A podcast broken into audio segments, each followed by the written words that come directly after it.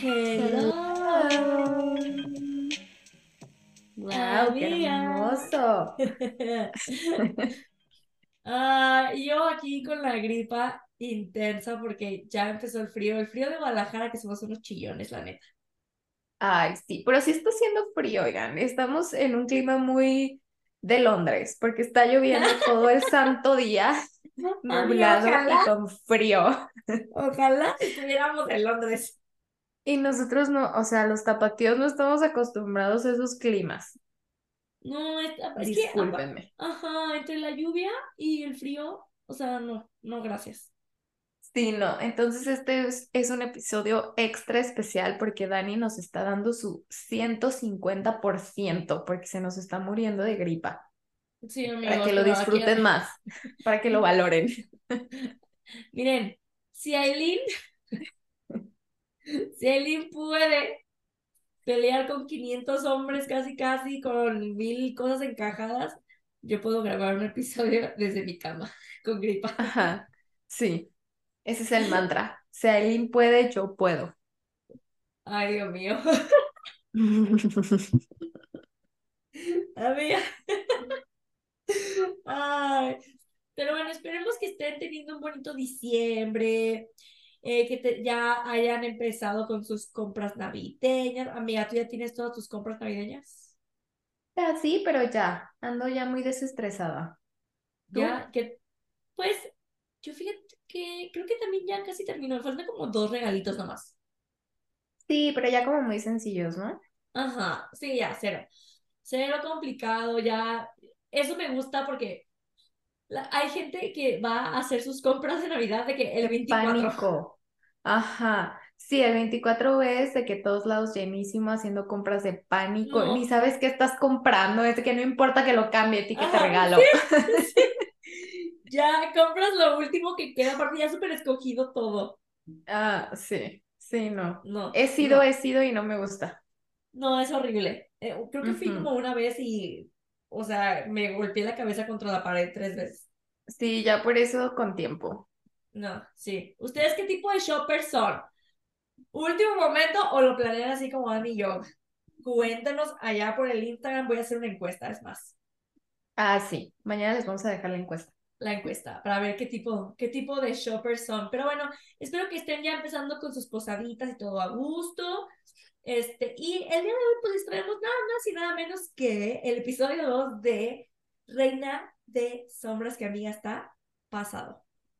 Buenazo. Creo que este va. Es que mira, Uf. yo, yo ya me caigo gorda porque todos los episodios decimos lo mismo. Pero este sí está muy bueno. Es que creo que mm, a partir como de la segunda mitad del anterior, de Idea de Fuego, a partir como de las últimas 200 páginas de ese, y luego empezando este libro, ya no para, o sea, neta es como de que una cosa tras otra, tras otra, y creo que Reina de Sombras y Imperio de Tormentas para mí son los libros más rápidos.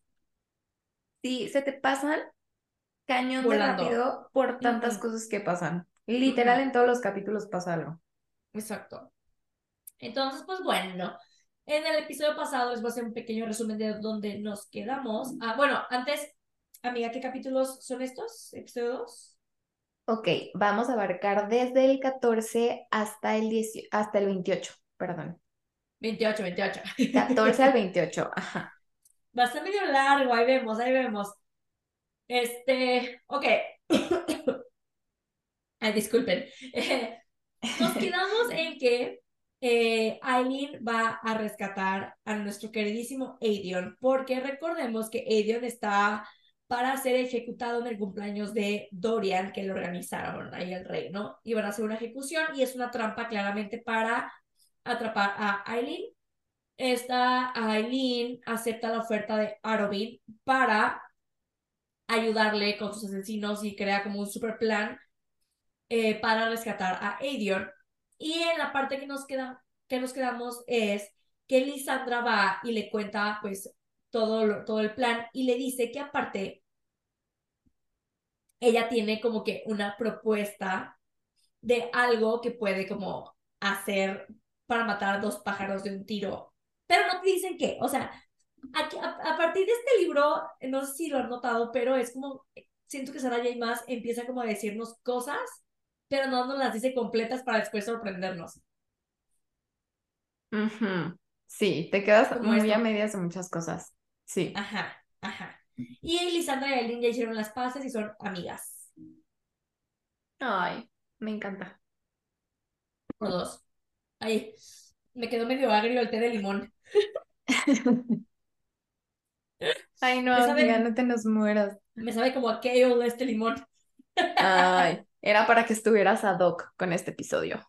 Porque seguro te va a hacer enojar el kale. Hablando del kale, empieza con el kale. Ok, justo, justo. Empezamos con el personaje favorito de Daniela últimamente. Eh, Kale está con Nesrin en una azotea que da a la plaza. Eh, y están como viendo todo el show porque van a hacer una ejecución a las seis en punto de la tarde y faltaban siete minutos para las seis. Nesrin está como intentando disparar a uno de los guardias eh, con la flecha, pero está súper lejos. Entonces Kale está a un lado de ella de enfadoso, diciéndole, ten cuidado. Ay, no, es como un papá. Sí. Enfadoso. Y Aileen, y en eso Aileen le contesta de que Nesrin sabe lo que hace, cállate. Entonces aquí se vuelven a agarrar otra vez los dos como perros y gatos y empiezan a pelear. Y Aileen le dice de que es que yo quiero ayudar o no puedo porque se supone que esto es una rebelión exclusiva de adarlanianos, ¿o qué? y Kale, todo indignado, este, le empieza a decir de que no se te ocurra tocar a Torian de que mañana que va a ser el rescate y amenaza con entregar a Aidion si ella le hace algo a Dorian. Y aquí Aileen obviamente se nega, enoja y así se la llevan, hasta que la pobre Nerrin, que no puede disparar, voltea y les dice de que ya, basta, cállense, me tienen harta. No somos enemigos. sí. Así de que yo solo quiero disparar y ustedes no se callan. De que estoy muy lejos, no veo. Y los otros dos en vez de ayudarla estaban peleando. Entonces la pobre Nerrin enojadísima. Y mientras todo esto está pasando, o sea, mientras estos tres están agarrándose del chongo, los soldados ya están matando o ya, ya mataron a uno de los prisioneros, o sea, no se esperaron a las seis. Y dice Aileen que solo se escuchó el ruido del hacha, o sea, como al caer al cortar la cabeza. Mm. Kale tiene un flashback en este momento al palacio cuando decapitaron a Sorsha. Y en eso como que recapacita un poco y voltea con Aileen y le dice, derriba la torre del reloj. Es un hechizo y si tiras esta torre vas a liberar la magia. O sea, como que fueron sus cinco segundos de, no sé, en que se conectaron las neuronas o de buena onda. Mm, yo siento que más bien, a ver, analizando un poquito, siento que Kale tiene como que de nuevo esta pelea interna de que está bien y que está mal. Eh, sí, sí, sí, total. Y siento que cuando Eileen regresó como que le removió muchas cosas y ahora está como en esa, en esa como parte de... Siento que está haciendo berrinche, güey. O sea, parece un niño emberrinchado. De, no te voy a decir, no te voy a decir. Y siento que aquí cuando matan a estas personas, o sea, es un momento donde él dice, a ver, neta, esto, una parte de él siento que está diciendo de que neta no tiene, no tiene control, esto no hay manera de que podamos salvarlos sin ayuda de la magia. O sea, creo que él, una parte de él está aceptando este factor, aunque conscientemente no lo diga, ¿sabes? Y creo que al ver que, que, empezaron a matar más gente y así, porque aparte creo que dice que la gente estaba aplaudiendo, güey. Sí, o sea, gente como bien loquita. Entonces creo que una parte de él, la parte sensata que dice de que, bueno, hay otra manera, o sea, yo no puedo contra el mundo, ¿sabes? dijo de que, ¿sabes que Ya, ok, tíralo, en magia y como que fue esa parte sensata de él. Y otra cosa que me gusta mucho, Ani, de esto que, que acabas de comentar es la relación que tiene Nesrin y Aileen. Porque no son amigas como tal, no es como Lisandra y así, pues, que, que como que ya platican más. Pero siento que tienen un mutuo respeto, ¿sabes? Porque sí, sí, sí. Aileen se la pasa como que diciendo de que ella sabe qué, hace, y creo que en otro pedazo le dice de que, creo que le pregunta qué va, qué, va a estar haciendo mañana eh, eh, mientras el rescate, y le pregunta que qué tan buena es su, su puntería, que no sé qué, y esta Nesrin, eh, le, le, contesta, yo no fallo, y Aileen le, le, le responde, mi tipo de mujer, o sea, siento que tienen como que ese respeto y me gusta mucho que Aileen es una girl's girl, ¿sabes? Sí, sí, sí, se siente el apoyo entre mujeres, pues, y, creo que se admiran mutuamente. Y, y total, se respetan. Pues Nesrin, o sea, lo que más me gusta de ella, bueno, o sea, sí me gusta mucho como personaje, pero me gusta que aparte no se queda callada con Kale, o sea, porque ella es la que le ha dicho de que, a ver, chulo, o sea, te estás equivocando aquí, ajá, o la neta no, no, estás haciendo bien o esto o lo otro. Entonces, también eso me gusta mucho, que sí se le pone al brinco y le dice las cosas. Sí, exacto. Entonces, eh, sí, exactamente. Y ya de que Keo le dice a Eileen que el rey, dice que, ¿sabes qué? O sea, también considera que al rey le puede, o sea, de que literal valer y te puede atacar con la magia, porque, o sea, el rey está haciendo, ya no está intentando disimular para el pueblo. No. o sea, en este punto ya le vale. Ajá. O sea, ya al rey ya le está valiendo que la gente se dé cuenta de que está usando magia negra y que está usando monstruos y así. O sea, ya le está valiendo super cake, ¿no? Entonces le dice que te puede atacar o te puede poner trampas con sus hechizos, esos con las marcas del Weird, etcétera, ¿no? Y esta línea empieza de que no manches, y tan solo tuviera los libros que tenía en mi cuarto del castillo, ¿Se acuerdan del el libro de Walking Dead? ¿Cómo era? Los muertos vivientes y no sé qué. Sí, ajá, el libro de los muertos, no sé qué. Ajá, de que podría prepararme y que no sé qué, bla, bla, bla. Este, y Kale le dice que, yo le dice que él los rescató. Entonces, este, está súper cool porque Kale le dice que, ah, sí, yo me los traje, por cierto. Están en tu departamento. Este, y bueno, ya de que ese empieza de que valer todo cake porque empiezan a matar más gente y ya de que se ponen en sus puestos para las seis, porque aparte empezaron antes de las seis a matar a la gente. Y empiezan de que ya, de que Aileen tira una flecha, mata a un guardia y empieza a literal desatarse el infierno para poder salvar pues a la gente que aún no habían decapitado. Aileen se va a, a otra azotea, Nesrin se va a otra y Keo baja a la calle con sus hombres encubiertos para pelear y pues llevarse a los hombres que, que estaban ahí como para ser ejecutados, ¿no? Este, y lo que hacen es que cuando los sacan, los ponen como en, un en una lanchita eh, y, se, y, los sacan de, de Adarlan, ¿no? Después de todo esto, esta Nesrin, me encanta, por eso me encanta Nesrin, le dice a, a Keo que va a ir a avisarle a la familia de los hombres que se alcanzaron a ejecutar porque es su deber como guardia de la ciudad. Y Keo le pregunta de qué, pero ¿por qué? O sea, ¿por qué tú haces eso? O sea, y Nesri le dice de que, este, porque todo esto me recuerda a mi propósito y me recuerda lo que tengo que perder si fallo. Ay, ah, sí. me gusta. Sí, sí, 100%. Por la noche, ese mismo día, Aileen empieza a seguir a los guardias demonios eh, y pues era súper peligroso, pero ella quería saber cómo actuaban, o sea, sobre todo después de que hubiera todo este caos. Cuando llega a un callejón, ella baja de la azotea y empieza a silbar. Luego, luego, por supuesto, llegan todos y empiezan a pelear. Los mata, los decapita y se espera como un ratito para ver si reviven o ver si pasa algo, pues para ver cómo funcionan y, y pues estar preparada. Ve que no, que no revive ni pasa nada, entonces se va a su departamento y ya, pasa la noche, duerme pues mal porque al día siguiente era un día muy importante. ¡Ah! Y ya al día siguiente trata de no pensar en todo lo que se está por venir y sale a rescatar a su primo. Y mientras todo esto está pasando, en el palacio, Aedion ya se estaba recuperando porque acuérdense de que los sanadores lo curaron. Lo bañaron, lo cambiaron, lo, lo afeitaron para luego llevarlo hasta donde iba a ser la celebración. Y pues todo estaba decorado súper bonito, de que con flores primaverales, banderas rojas y doradas, había un chorro de guardias, en eso se fijó Aedion, En cada puerta, ventana, esquina, o sea, estaba repleto de guardias y también en el jardín. Y pues terminaron subiendo a Aidion a una como tarima en donde se iba a esperar sentado a que lo ejecutaran con su propia espada.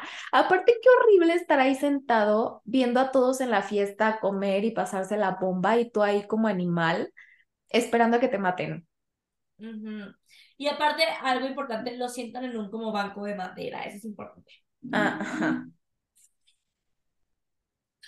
Aparte lo quieren, o sea, lo quieren ejecutar con su misma espada. Espada, ajá. Como para humillarlo. Sí. Aún más. Pero bueno. Mi lanza. Este, después tenemos el punto de vista de Dorian. Que recordemos que Dorian estaba pues sufriendo mucho, ¿verdad? Dorian, sí. la redacción que tienen de Dorian en este punto es como el interiorizando, o sea, como él viendo desde adentro de su cuerpo. Y habla como de que el demonio, pero cuando se refiere al demonio se refiere como al mal que está dentro de él. y, y, empieza a decir que pues el demonio hizo que pues Dorian se sentara en un trono y como que no reconoce bien a la gente, dice que está en un trono sentado, hay una mujer con una corona a mi lado, que esa mujer me ve y no reconoce que no soy yo, o sea, su mamá. Ay, no, señora inútil, de verdad me da mucho coraje la reina. No hace nada. Doña. No sirve para nada. Yo creo que a lo mejor también tiene un mal adentro o algo, porque neta, no es posible que te des cuenta de todo, o es muy mala, güey, porque ponte a pensarlo, o sea, ella nunca ha respingado de nada de lo que ha hecho el rey. Pues sí, tal vez sí. Aparte, siento que está horrible porque ¿cómo no vas a conocer a tu propio hijo, sabes? O sea, ¿cómo no vas a notar que está pasando algo raro? No, güey, todo lo que ha hecho los esclavos, las matanzas, que estén matando todos los días a personas a las seis de la tarde, y tú como bien fresca. Ah, está bien. Sí, no. Yo creo que es muy mala o tiene un valgo o algo. Sí, Pero sí. Dorian, este, está así de que no ella no se ha dado cuenta de que no soy yo, ni nadie de las otras personas que están aquí reunidas para mi cumpleaños, güey. Qué mal Dice que al lado de él está el rey que lo controlaba. Este, y que cada vez tenían más poder sobre Dorian. O sea, él, iba como perdiendo terreno, básicamente. En el otro lado del castillo, Aileen, a este tema es súper cool todo el rescate. Está, sí, está increíble. Haga de cuenta que Aileen se había vestido de bailarina porque ¿No se acuerdan que mencionamos que ella tomaba clases con una señora que se llamaba Madame Florin? Eh, cuando era asesina tomaba clases, ya saben, de piano, de esto, del otro y de baile. Eh, entonces, básicamente, ella entra por la puerta de servicio y se encuentra con, la, con Madame Florin, ya que las bailarinas de Madame Florin iban a dar un espectáculo para el rey. Entonces, ella se pinta el cabello, creo que de café, este, para esta parte porque lo traía rojo, acuérdense. Ahora como de café y se va a hacer pasar por las bailarinas, ¿no? Florina había modificado los trajes de las bailarinas, este, porque pues originalmente tenía la espalda descubierta y podían verle las cicatrices, ahora tatuajes a Aileen y no quería que la descubrieran, ¿no? Este, entonces de que Aileen se pone en su papel de que yo soy bailarina y se supone que lleva a suplir a otra bailarina, ¿no? Y de que empieza a decir de que, ay, estoy nerviosa, que no sé qué, enfrente de los guardias para que, pues para que no duden, ¿no? Y empieza como con su cara de inocente y así. Este, mientras están esperando, este, para, para pasar, eh, como a donde, a donde van a, como vagoncitos donde se van a preparar para entrar al escenario, eh, me encanta porque eh, de cierta manera como que Aileen empieza a hablar un poquito con Florín y le dice de que, como testeándola a ver si se puede confiar en ella o no, no. Y empiezan a hablar de los músicos que asesinaron. ¿Se acuerdan que eh, en el libro pasado el rey cerró el, el teatro y mató a todos los músicos porque habían cantado las canciones de las naciones? Y Florín pues le cuenta que, que pues, o sea, ella básicamente está súper triste y que está básicamente en contra del rey, ¿no? Y le cuenta que eh, ella y sus bailarinas se van a ir en barco y van a escapar de, de Adalan en cuanto este rescate termine. Ajá. Mientras ya todas las bailarinas están formadas para entrar al castillo y Aileen es la última como para ver en qué se fijan los guardias y estar, ajá, un poquito más preparada. Los guardias van revisando una por una. Cuando de repente, o sea, Aileen se está parando como en puntitas, pues para alcanzar a ver todo el show, ¿no? Cuando de repente ve que en el pasillo hay marcas del weird, o sea, que no, puede, no va a poder pasar por ahí. Entonces, hace, o sea, se está como parando y hace como que una bailarina le da un codazo súper fuerte y empieza de que, ay, me duele muchísimo, me lastimaste horrible. Y la bailarina súper asustada de que yo no te hice nada. Y Aileen empieza a llorar, empieza a hacer su show así de que no. Ay, me la amo. Y hasta la Madame Florin de que no puedo creer lo que está pasando. Y le pide a un guardia que le lleve agua. Se da cuenta que este guardia es uno de los de Kale porque lleva una flor roja. Florín la lleva, el guardia le lleva agua, que es como en un balde porque era lo único que encontraron. Y Florín la lleva hasta el frente de la fila de que, ay, disculpen a mi bailarina, es una tonta, este es la suplente, no le hagan caso, qué vergüenza. Y justo cuando van a pasar, o sea, ya le dicen de que, ok, ya puedes pasar, cool. Y justo cuando va a pasar, hace como que se tropieza y tira el balde de agua sobre las marcas del weird. Y pues nadie sospecha porque ella y Florina actúan como que es una torpe, así de que otra vez te acabas de pelear, ahora tiraste el agua, de que y Florina eres una llorona. Y así logran entrar al castillo de cristal. ¡Yay! Neta, es que es, bien ingeniosa, güey. O sea, ¿en qué momento se te ocurre hacer todo ese plan, sabes? O sea, de que, ay, me pego, ay, lloro, ay, entre tiro el agua. Ajá. Está cañón. Ya de que logra entrar, deshizo las marcas y pasó sin problema y es, dice que está en una línea esperando pues ya a que empiecen a bailar, ¿no? Cuando empiezan a pasar sirvientes como llevando la comida y así para donde estaba el salón, ve que una de las sirvientes es Nesrin, o sea, vestida.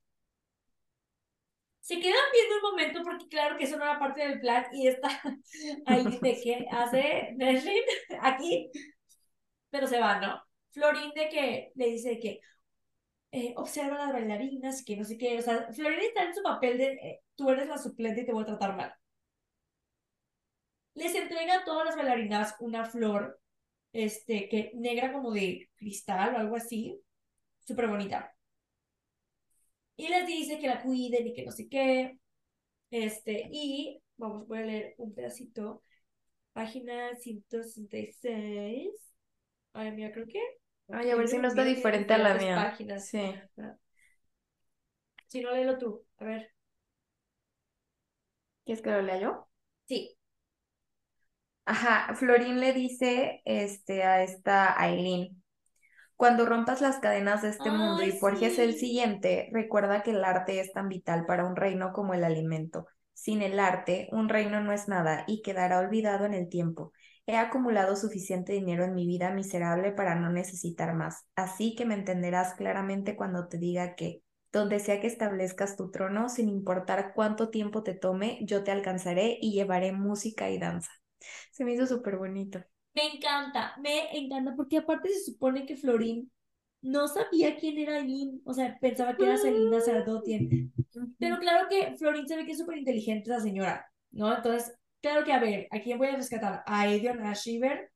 Entonces, ¿por qué lo quieres rescatar? O sea, porque todos saben que Edion Ashiver, pues, viene de Terrace, o sea, como que ya sacó sus conclusiones, ¿no?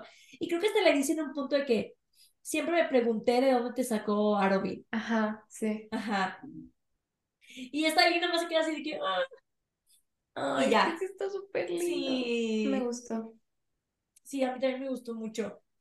De repente ya se abre la puerta del salón Aileen de que respira y dice de que ya llegó la hora, yo soy, o no, dice, ella era la heredera de fuego. Ella era fuego y luz y cenizas y brasas. Era Aileen corazón de fuego y no se inclinaba ante nadie ni ante nada, salvo ante la corona que era suya por sangre y supervivencia y triunfo. Güey, Ajá. Bye. Sí. Qué buen mantra. cañón. Antes de salir a crear ese desmadre, güey. Así me voy a decir Hacer las un mañanas, güey. desmadre. Cuando me levante, soy Para ir a trabajar.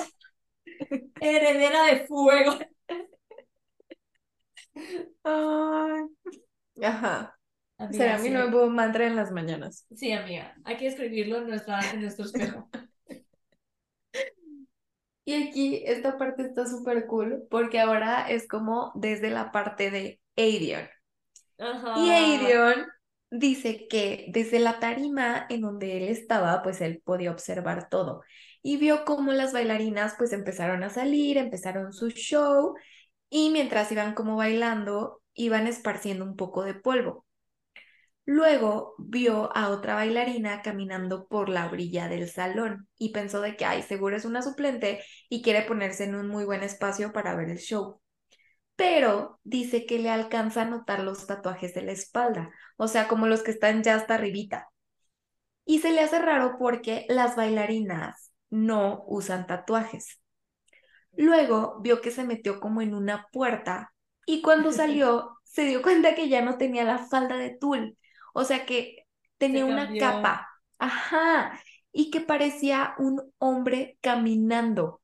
Entonces dijo de que, ok, esto ya cero es normal. Y vio que se estaba acercando discretamente a su tarima. Y me encanta porque Adion dice, es que no estaba disfrazada. O sea, se había convertido completamente en alguien más. Si tú lo veías, jurabas que era un hombre. Eh, cuando llegó a la tarima, empezó a buscar como un pañuelo o algo en su capa. Nadie le hizo caso porque pues su comportamiento era como perfectamente normal. Luego volteó a ver a Adion con sus ojos turquesa y oro. Y aquí Adion le sonríe a su reina al mismo tiempo que las bailarinas estrellan las flores contra el piso. Y literal dice, luego de esto se desató el infierno. Ay, qué güey. Este, Está increíble, sí. este pedazo donde Edion describe esto. Y es que imagínate, güey, siento que de ser una mujer impactante, güey. Sí, de, o sea, de las que volteas a ver o volteas a ver.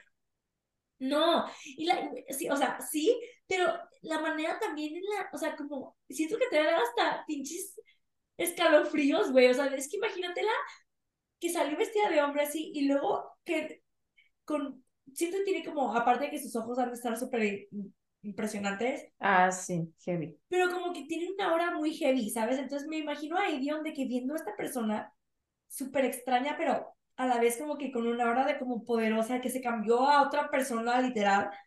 Y de repente te atrás. voltea a ver, te voltea a ver y te sonríe y tú le sonríes, güey. Pero aparte, lo que me encantó de esta parte de que se logró transformar en alguien más fue Lisandra, porque justo en el capítulo anterior, este, Lisandra dijo que ella tenía como un poder especial o como había descubierto Habilidad. la manera, ajá, de convertirse en otra persona. Entonces, eso es lo que se me hace bien padre, Sí, Lisandra le dice de que yo sé muy que bien le pudo enseñar, ajá, Ajá, de que yo sé muy bien cómo, cómo actuar básicamente, o sea, cómo convertirme en otras personas. en alguien más. Sí, Ajá, eso está súper este, actuando y así con tus, con la manera en la que te mueves. Y dice, por eso he podido engañar a Robin todo este tiempo, de que yo lo odio. ¿no? Pero él ha Sí. podido pensar que yo estoy de que enamorada de él porque soy muy buena como que personificando gente. Y le dije, Sí, le dijo que, ajá, que le iba a enseñar a hacer eso. Entonces, estuvo muy cool. Ujú. Ok, a Mixtelates hacemos un corte porque aquí, literal, como dijiste, se desató el infierno. Sí.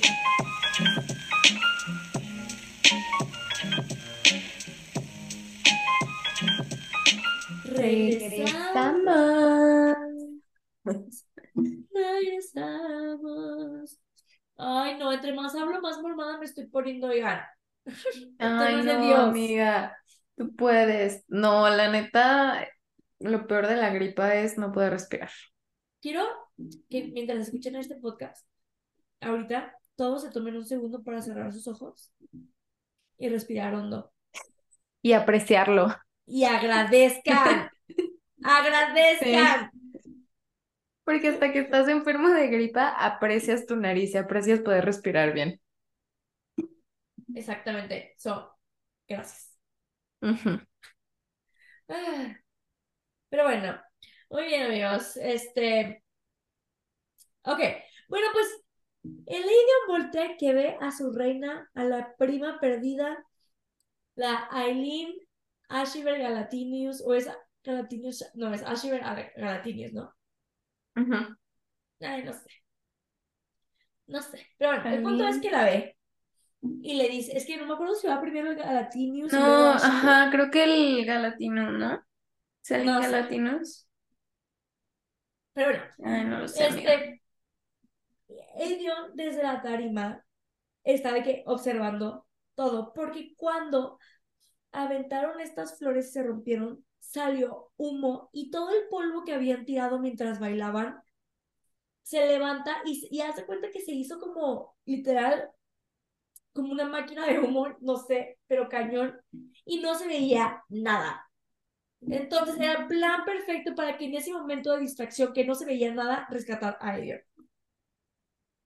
Este, ella ve que eh, pues todo se iba de que esparciendo de que pues cañón, la gente empezó a gritar y así, ¿no?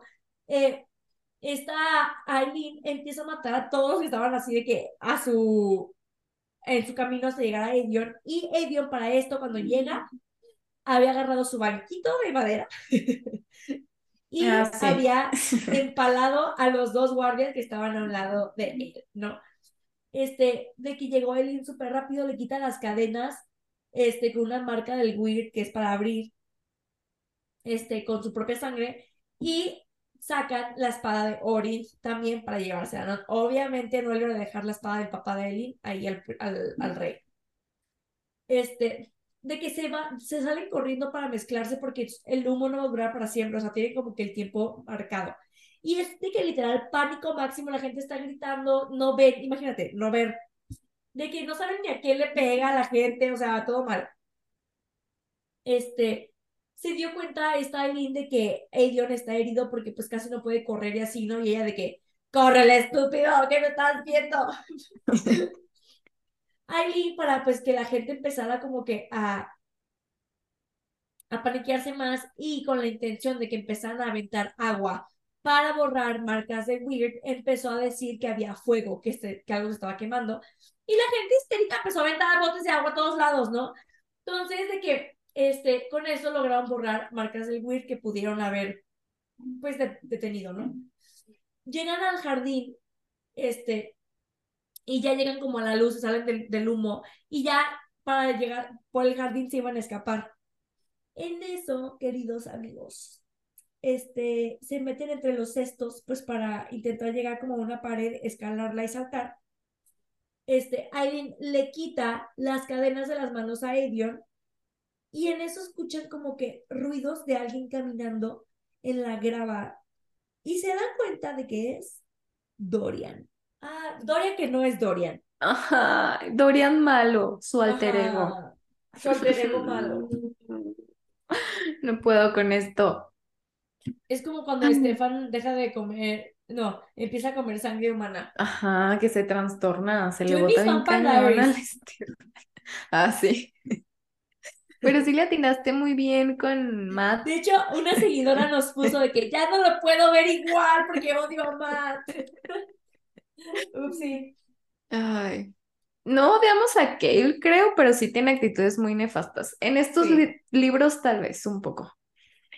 Em, Dorian les dice que a dónde van. Aparte, él con un porte cañón, todo vestido de negro, caminando así como si estuviera en una linda tarde de verano, con una manita en, en la bolsa, o sea, Manita. guapísimos, guapísimo se veía. Pero pues en estos momentos no es Dorian. Eh, Aileen se dio cuenta que pues ese ya no era Dorian, que no era su amigo, sino el demonio. Y como traía un poco abierto como la, la camisa, se le alcanzaba a ver el collar del Weird. En eso, Dorian los ataca con un poder como de humo negro, pero se da cuenta que rebota en Aileen con una luz azul porque ella se había protegido con marcas del Weird en todo su cuerpo con sangre. La vuelve a atacar y Aileen nota que las marcas están como descarapelando, o sea que esto no va a aguantar mucho, amigos. Se acerca a Dorian con la espada de, con la espada de Orin. Le dice de que, o sea, le empieza a decir de que Dorian, si sigues ahí, dame una señal. El demonio se ríe y ella se le Ah. sigue acercando poco a poco hasta que queda justo enfrente de él. Y este, sin que el demonio Dorian se dé cuenta, ella empieza como a chorrear su propia sangre al piso. Y en eso, mientras lo está distrayendo de que Dorian, por favor, dame una señal, sigues ahí, lo que sea, empieza a hacer una marca con el pie sin que se dé cuenta Dorian, con la sangre. Entonces, Dorian le dice como, bye, tu tiempo se acabó, aquí ya no existe. Y cuando la quiere atacar, se queda congelado porque pisa la marca del Weird que Aileen dibujó. Eso también está súper padre. Me encanta que en este libro esta Aileen empieza a usar más las marcas. Ujú. Está súper cool.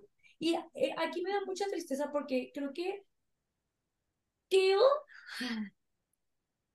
Kale como que es que a veces es medio egoísta, pues como que piensan que, ay, todo lo que me ha pasado a mí, yo, mi Dorian, mi Dorian. Pero realmente, amigo, o sea, realmente no te ha pasado nada, pero bueno, X, ¿no? Pero Ajá. También no se pone a pensar en que también Aileen perdió un amigo, o sea, Dorian y ella también eran amigos. Sí. Entonces, Y o sea, aparte, ajá, no se pone a pensar en Dorian, o sea, se está llevando la peor parte. Y piensa, y si te fijas siempre, el monólogo de Kale es como de, es que tengo que salvar a Dorian porque él va a ser el rey. Pero nunca es como de que, ¿qué estará pasando con Dorian? ¿Estará sufriendo? O sea, ujú. ay, no sé, me, me desespera mucho. Y aquí me da mucha tristeza porque esta Eileen dice que ella esperaba ver un pedacito de Dorian todavía. Ay, no. Sí, este triste, este Ay, triste, este libro está muy triste con Dorian, sí. pero Feliz vendrán tiempos que, mejores. ay, güey, sí, bueno, ya verán después. Aileen se está debatiendo de que si matarlo o no, porque pues claro que lo quiere, es su amigo y así, ¿no? Y el demonio empieza a gritarle de que cosas de que horribles y así, ¿no? De que, este, súper, no era, no era la voz de Dorian claramente. En eso,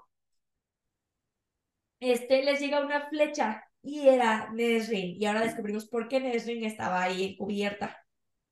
Y Ujú, está súper enojada, le dice de que Kale fue otra vez con Arobin y Arobin les dijo que tú ibas a traicionarnos, ibas a matar a Dorian y que no sé qué, y Kale me mandó y whatever, ¿no? Y le dice de que, este, si matas a, a, a Dorian, yo mato a Edion, o sea, lo tengo aquí mi, mi arco, ¿no? Y ya, pues, Aileen, o sea, se queda de... Ajá. Estúpidos todos.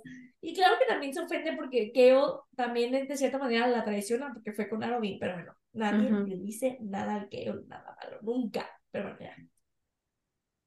Alguien de que ya deja a Dorian ahí, se sale corriendo hacia el muro, y le cuesta un chorro de trabajo levantar al pobre de ella porque está bien lastimado, ya se le abrieron todas las, las eh, puntadas que traía al pobre.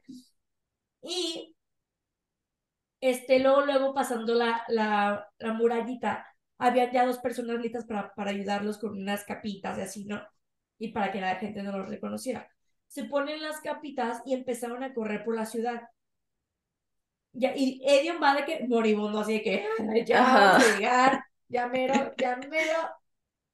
Y ella de que aguanta un poquito más, ya mero, ya mero. Empiezan a, a fingir como si estuvieran caminando borrachos, festejando el cumpleaños del príncipe y no sé qué. Este, hasta que llegan a un carruaje negro.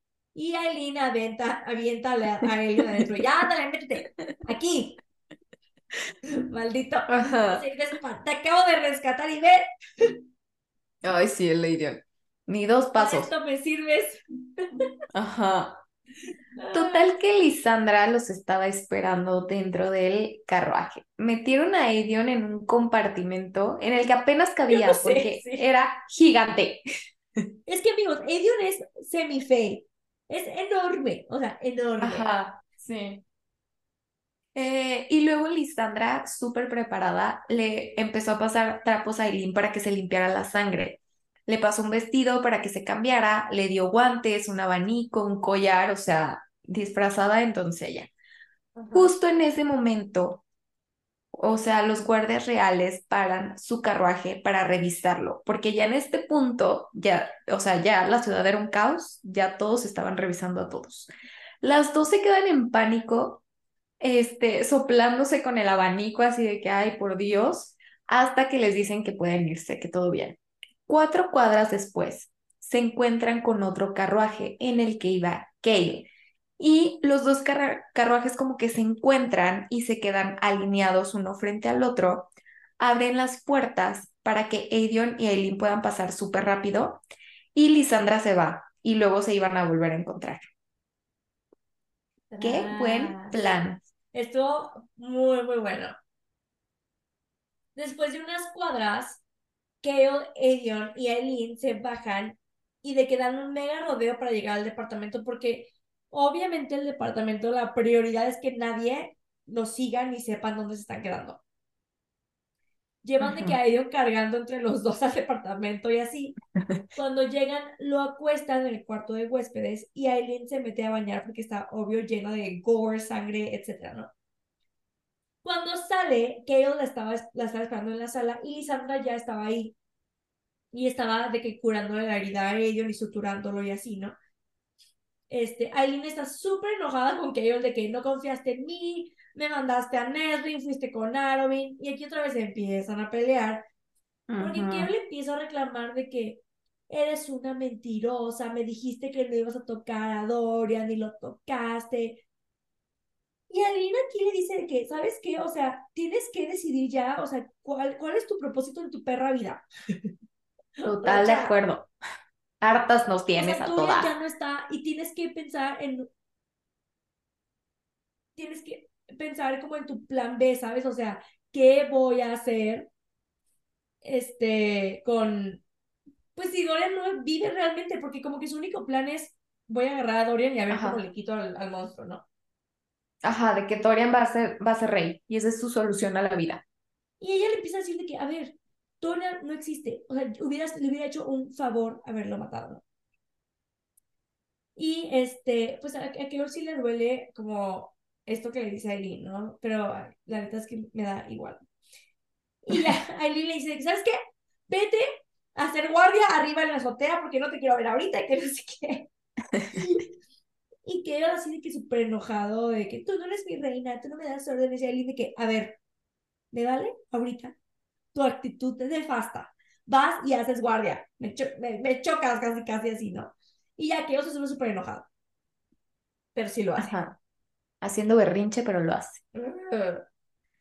Luego, Aileen va al cuarto de Aidion y en eso ve a Lisandra. O sea, se supone que Lisandra no sabía nada de quién era en realidad Aileen.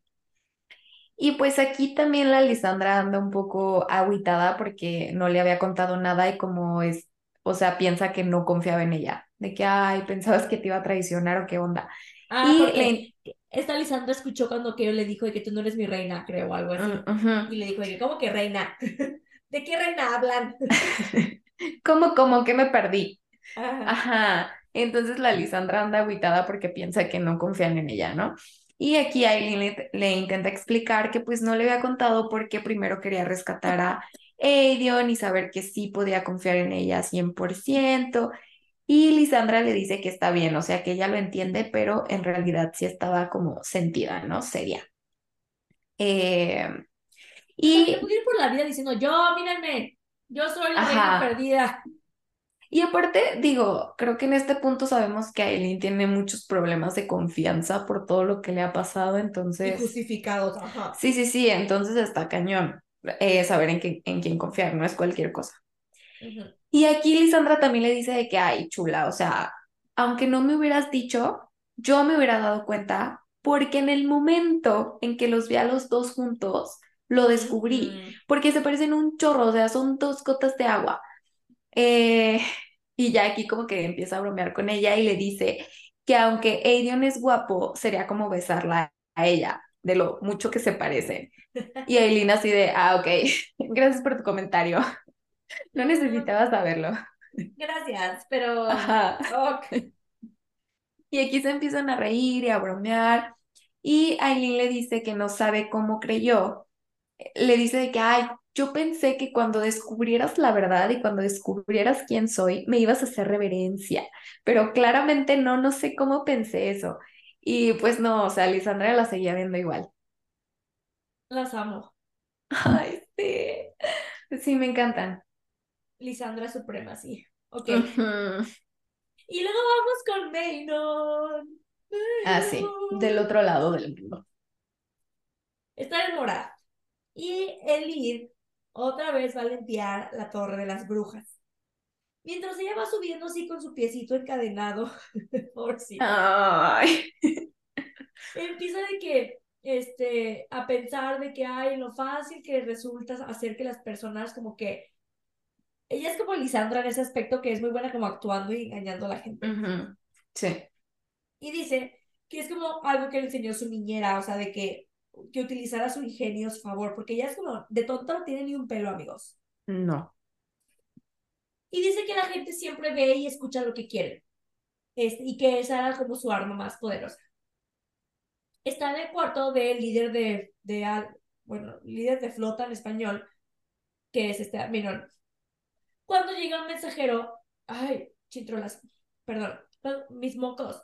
Cuando llega un mensajero con una carta y le dice que es para Maynon. Y el mensajero así de que, eh, hay una carta para Maynon, así todo tembloroso. Y él le dice que no está, entonces el mensajero le dice que, ve tú a buscarla. Y le avienta la carta y se va corriendo el güey. Este, eh, ah, de que él dice así de que, ah, está bien, yo se la doy. Ya que. Mientras, mientras ella de que se asoma por la ventana y empieza a pensar de que todo el tiempo que ella pasó encerrada en la torre de Perrans con su nana Fínula. Y aquí es cuando sabemos un poquito más de Elite. Resulta que cuando pues se queda literal sin sus papás, el tío se robó el título de Lord de Perrans. Este, sus familias eran como literal lords, eran súper importantes y Perrans creo que es una de las ciudades más grandes de Terrace. Y pues se, se, muere su mamá, se muere su papá y este vato se queda con todas las tierras, las riquezas y el título y este, encierra a Elid en una torre, literal, y la encadena. Y dice que hasta le puso Ah. barrotes en sus ventanas y así, o sea, súper Muy mal. Rapunzel. Muy. Rapu Ajá, muy Rapunzel. Eh, y dice, o sea, empieza como que a pensar que pues realmente ya a ella ya no le importaba pues su título ni nada, o sea, de que ser Lady Perrant ni whatever, y que ya no le importaba nada porque ya no existía nadie en la corte de Terrace en que valiera la pena o que la fuera a buscar, que nadie la intentó rescatar ni buscar ni nada. Este, y dice que su plan es escapar de Moraz la próxima vez que llegue un carrito de provisiones con comida a Moraz. Y quiere irse del continente, o sea, ni siquiera se quiere quedar en Ilea, amigos. Se quiere ir a otro continente. Sí, o sea, ella está harta, harta del Harta. continente y de todos sus, ajá, de todas las personas que viven en él. Total que está pensando en todo esto cuando entra en el cuarto de Maynon. Y Maynon, o sea, dice Elite que sintió como un temblor y de repente Maynon le cayó literal de encima, o sea, cayó del techo. Y la Elite casi se nos infarta y le empieza a decir de que no, yo no soy una espía, lo juro. Yo no hice nada, o sea, solo vine a traer la carta porque obviamente Maynon, Maynon le empieza a decir de que, ¿qué estás haciendo aquí? No, que no eras una espía. Y Elite también le dice que ella ni sabe leer, o sea, que ni se preocupe. Ah, Ajá. Este, y Maynon le dice de que, ah, ok, pero aparte, ¿cómo es que una persona de tu clase, o sea, que tus papás tenían tierras y eran lords y así, no sabe leer? Eh, y ya la otra de que no, pues mi tío y la fregada. Y le dice de que, ok, fíjate en cómo está escrito mi nombre, si ves algo así en alguna otra cosa, en alguna carta, tráemelo de inmediato. Y le dice de que, y de paso, porfa, deja de hacerte mensa y deja de tartamudear, porque yo sé y yo puedo ver a tu mente feroz trabajando detrás de esos ojos. O sea, a mí no me engañas. Y aquí Maynard le empieza a preguntar por su mamá, de que, ay, ¿y tu mamá qué onda? ¿Quién era? Y Elite le dice que era una lavandera que venía de Rosamel al noroeste de Terracen. Luego, cuando estaba a punto de irse, se escuchó un rugido y es Abraxos, el querido Abraxos, que se asoma súper lindo por la ventana y se le queda viendo con sus ojotes a Elite. Y sobre todo se fija en las cadenas que lleva en los pies. Maynon empieza a preparar a Abraxos de que le pone la silla de montar y Abraxos empieza a mover la cola y empieza a hacer le empieza a hacer ojitos a Elite. Y Elite así de que, ah, ok, porque claramente Elite tiene miedo, o sea, es un mega dragón. Luego el Giverno se sacude y Elite se asusta y da un salto hacia atrás y se lastima el tobillo. Y dice que, o sea, sintió o como que vio en la cara de Abraxos como si él pudiera entender el dolor que ella estaba sintiendo con las cadenas y con su tobillo.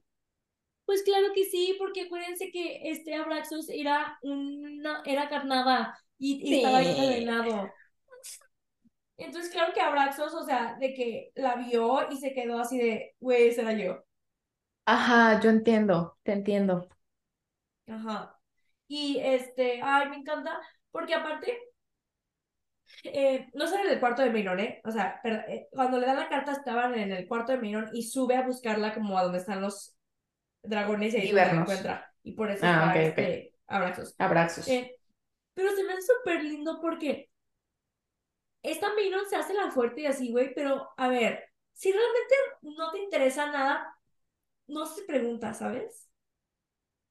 Sí, es que Maynon, ah, Siento que tal vez desde que pasó lo de la Crochan, como que se empezó a cuestionar muchas cosas. Y desde, desde que Abraxos llegó a su vida.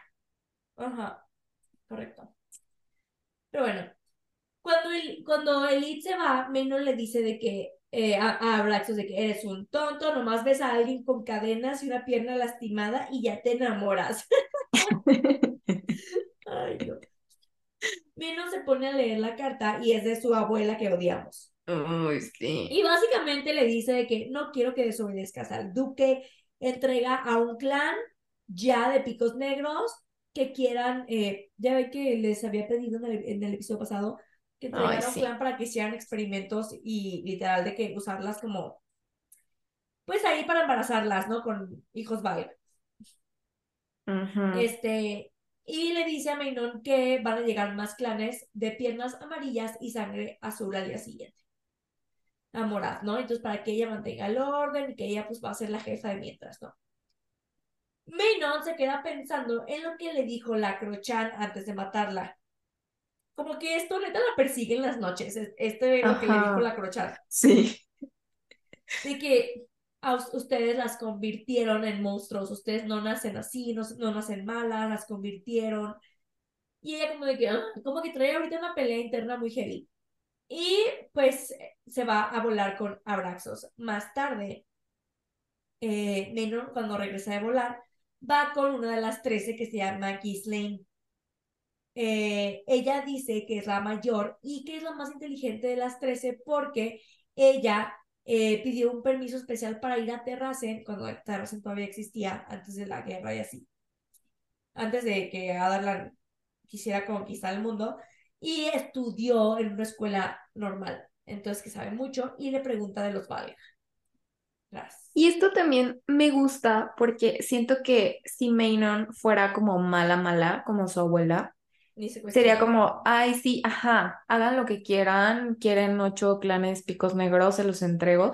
Y siento que aquí se empieza a cuestionar un montón de que, ok, ¿para qué las quieren? ¿O qué están haciendo? ¿Quiénes son los Valg? ¿Sabes? O sea, de que, ¿cómo se está relacionando todo esto? Y eso también está cool. Ajá. Ok. Ya es así como de que, a ver, ya no voy a estar tan nomás aquí, porque antes ni preguntaban, nomás sabían que estaban ahí para ayudar algo, al rey con algo, pero no saben ni qué. Ya como que ya quieres saber más. Sí, me gusta el desarrollo de personaje que está teniendo. Ajá, ajá. Total que la Gis- Ghislaine fue, ajá, como decía Dani, a una escuela de mortales durante 12 años y pues aunque seguía siendo una bruja con sed de sangre, dice Maynon que ella tenía como más humanidad que las demás, ¿no? O sea, que no era tan brutal. Y Maynon nunca había entendido esto. Total que esta bruja, Ghislaine, le empieza a contar a Maynon acerca de los Val. Le cuenta que hace milenios, cuando los Valg entraron a este mundo, las brujas no existían. Existían los Valg, las hadas y los humanos, pero los Valg eran demonios. Querían el mundo para ellos solos y pensaron que una buena manera de conseguirlo sería asegurarse de que sus hijos pudieran sobrevivir aquí. Los humanos no eran compatibles, eran demasiado frágiles, pero las hadas los Val raptaron y robaron a cuantas hadas pudieron y como veo que ya se te empiezan a poner los ojos vidriosos, me saltaré hasta el final y te diré que sus descendientes se convirtieron en nosotras, brujas. Las dientes de hierro nos parecemos más a nuestros ancestros Val y las Crochan más a los rasgos Hada. La gente de estas tierras no nos quería aquí, no después de la guerra, pero el rey de pero el rey Ada Brannon no pensó que fuera correcto casarnos a todas. Así que nos dio los yermos occidentales y nos fuimos para allá hasta que las guerras de las brujas nos volvieron a convertir en exiliadas. Aparte, esto es súper triste porque las brujas, pues siento que siempre también han sido como un poco apestadas, ¿no? O sea, nunca han tenido como lugar. Y O esto es sea, súper triste. su- la historia de las brujas sería súper cool como que un libro de ellas.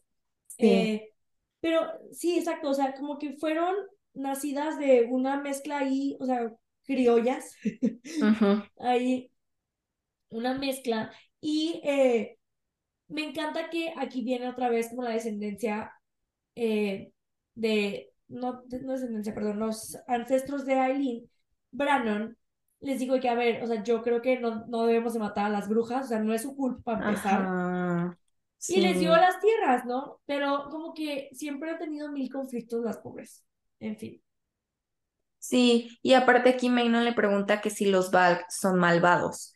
Y, ajá, la bruja le contesta de que, a ver, nosotras somos malvadas, pero los Valk, la leyenda dice que son el origen de la maldad, la negrura y la desesperanza encarnadas. Y la Maynon así de que, ay, pues suenan como nosotras. Mm, mm. No, chica, no. Ajá, no. Y la Ghislaine le dice, no creo que sea nuestro tipo de gente para nada. No tienen leyes, no tienen códigos. Verían a las trece como débiles por nuestros vínculos y reglas, algo que se puede destruir por diversión. Ajá. Y también le dice que pues las, las alianzas no existen para los Val, o sea que en cuanto algo les deja de servir, literal, lo desechan. Maynon Ujú. aquí le cuenta lo que quiere hacer el duque y que pues tiene que obedecer por órdenes de su abuela. Esa abuela. Ghislaine, ay, se la odio, se queda pálida, o sea, dice Maynon que literal se queda pálida y eso que ella es negra. Cuando Maynon, o sea, cuando Maynon se va, la otra estaba de que blanca.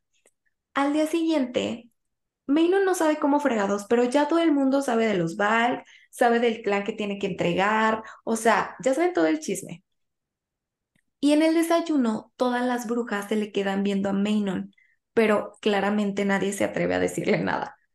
Maynon se les queda viendo a todas como retándolas. La líder de un clan Piernas Amarillas se le acerca y le dice que si por favor las podría considerar para la tarea del duque. Y Maynon así de que, ok, lo voy a pensar. También qué difícil la posición en la que está Maynon, pues porque por un lado siento que tiene como que su moral, que ella cree que no existe, pero que sí la tiene. Y por otro es como que, abuela, o sea, si no hago caso, mi abuela me va a matar. Sí, o me va, sí, Sí, y tiene que dar como que esta imagen de, a ver, no, yo soy la líder y si no me voy a respetar, o sea, me van a, me van a, se va a hacer un caos aquí, ¿no? O sea, ella está como en una posición muy complicada ahorita. Sí, elite, entre la espada y la pared. Pero literal, Diríamos. las piernas amarillas estas le resolvieron el problema Así. y va con el Qué duque y dice, oportunas. ajá, y le dice al duque de que ya, aquí tengo tu clan, estas piernas amarillas se voluntariaron. Y él le dice de que yo quería picos negros. Y Menon aquí, la neta, sí se porta chida porque le dice, a ver, tienes esto y ya, te aguantas. Ay, perdón amigos, ¡ah! no puedo respirar. Se me va el aire. No pasa nada, amiga. Kalten está ahí, eh, sentada de que sin decir nada, inexpresiva, o sea, como un fantasma. Y antes de irse, Menon le pregunta al duque que eh, por qué hacer eso, o sea, pues si el continente ya les pertenece, o sea, si ya están de que eh, conquistando, Adarlan está conquistando todo, ¿para qué aparte quieren como que hacer más vals o, o mezclarse, ¿no? Él le contesta, porque pueden, literal, así le dice que, pues porque podemos. Y porque este mundo ya había vivido mucho tiempo en la ignorancia y quiero que este, eh, creo que se puede mejorar. Y básicamente le da a entender que se quieren adueñar del mundo. Y Maynard se va con esta como que mentalidad de, a ver, nunca dijo porque esta, estas tierras de que Terracen o Ferranhal, no, dijo este mundo. Y Maynard se pone a pensar, a ver, o sea, entonces al final del día se van a querer adueñar del mundo.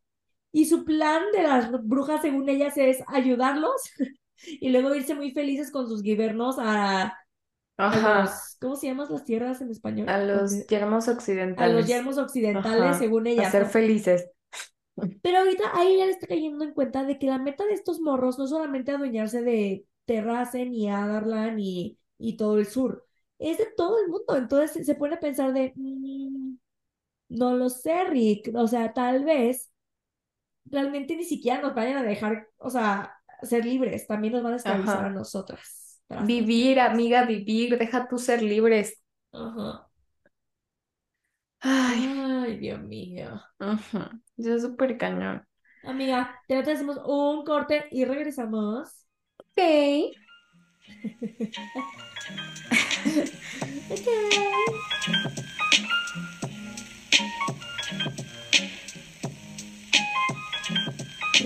Regresamos. Regresamos. Eh, amiga, ¿qué más pasa? Ahora vamos con el pobre chiquito de Dorian que está recapitulando el encuentro que tuvo con. Aileen. O sea, él no recuerda su nombre, pero logró reconocer algo en esos ojos. Se le hacían súper familiares. Intenta luchar con el demonio y como intentó luchar con el demonio y dice que él intentó con todas sus fuerzas hacer algo para poderle decir a Eileen que seguía ahí. Pero el Valk era más fuerte. O sea, porque dice que él, aunque sea, quería, no sé, mover el ojito, la ceja o algo, pues. señal. Ajá. Y Ah, también Dorian dice que se siente, se sintió aliviado cuando lo atrapó con la marca del Weird y cuando levantó la espada sobre su cabeza. Ay, no. sí quería que Pero, sí. Pero entonces dice que la otra mujer llegó y entonces pues Aileen se fue, dejándolo atrapado con el demonio. Y aquí Dorian se queda con ese sentimiento de que deseaba que me hubieran matado y la odio por no haberlo hecho. Entonces está sufriendo un chorro. O sea, prefiere, prefiere que lo hubieran matado a seguir viviendo así. Eh, mi chiquito Dorian. No lo Ah, merece. en fin. Keo terminó su vigilancia que le mandó a hacer a Eileen como castigo de que vete a la azotea. Se fue a las calles porque dice que no quería ver ni a Aedion, ni a Eileen, ni a nadie. Y estaba súper enojado porque él decía, ay, Aileen es una maldita mentirosa, siempre va a ser y será una maldita mentirosa. rompe, es una rompe juramentos y que, ay no, güey. y decide él meterse en la alcantarilla a matar Valks. Pero descubre que después del ataque que hicieron, este, y rescatar a Edion y así, este, ya no había como, les decían como nidos de Valk, porque Keo y los rebeldes tenían súper ubicados donde se juntaban los Valk. Y ahí es donde pues los cazaban y rescataban gente que habían capturado, que era en las alcantarillas. Y pues resulta que ya no están y de que se pone de, ah, caray. Y va a otra y pues nada y nada y nada, ¿no? Entonces, este, pues ya de que, dice, pues ahora qué hago. y pues la casa de Nesrin. Dice, pues no tengo nada que hacer, pues voy con Nesrin, ¿no? De que va a la casa del papá de Nesrin y no sé si les dijimos que el papá de Nesrin es uno de los pasteleros como más famosos de Adalan. Deli. Llega y así y le da de que pastelitos y la fregada. Y Keo sigue de que necio, de que no, es que Dorian no puede estar perdido y de seguro sigue ahí, que no sé qué. Y Nerry, la neta, sí, es, me encanta porque es de que súper realista, de que, a ver, o sea, yo también espero que sí sea así, pero, o sea, neta, no podemos confiar nada más en eso porque si no, si no planeas para otro tipo de destino, te vas a quedar sin alternativas, o sea, tienes que planear para otro futuro porque si ponen a Dorian en el trono y tiene a un Val adentro, o sea, Ajá, se va a ir básicamente a la mierda, no. O sea, va a ser igual o peor que como está ahorita. Y Nerrin, no sé si ya habíamos comentado, pero Nerrin no es de Erilea. Nerrin viene de otro continente, o sea, es extranjera. Y ella cuenta como que hace poco hubo una purga como de migrantes. Y los mataron y así. Ajá. Entonces, esta Nerrin le dice que yo no quiero que haya otra purga, no quiero que mis sobrinos tengan que sufrir por tener sangre extranjera como yo sufrí. Y, o sea, le dice a Keol de que deja de compadecerte, por favor. O sea, ya cállate, deja de chillar. Uy. Y me encanta lo que le dice de que deja de compadecerte y mantente en curso, pero también planea otra alternativa. O sea, tienes que aprender a adaptarte. Y me encanta porque neta, esa es la verdad. Kale, su mayor debilidad es que no se adapta a las cosas. Aferrado. Aferrado como las cosas, ajá, quiere que todo sea como él quiere y como a él se le hace bien y como a él está acostumbrado. Y si algo se sale de lo que él considera que es la, que es la alternativa correcta, se le van las cabras y se le acaba el mundo. Sí, total. Y, y aquí, o sea, tienes que planear una alternativa, o sea, porfa. Ajá, de que madura. Y aquí algo que me llamó mucho la atención es que Kale dice de que Aileen es una mentirosa y una y alguien que rompe juramentos como yo.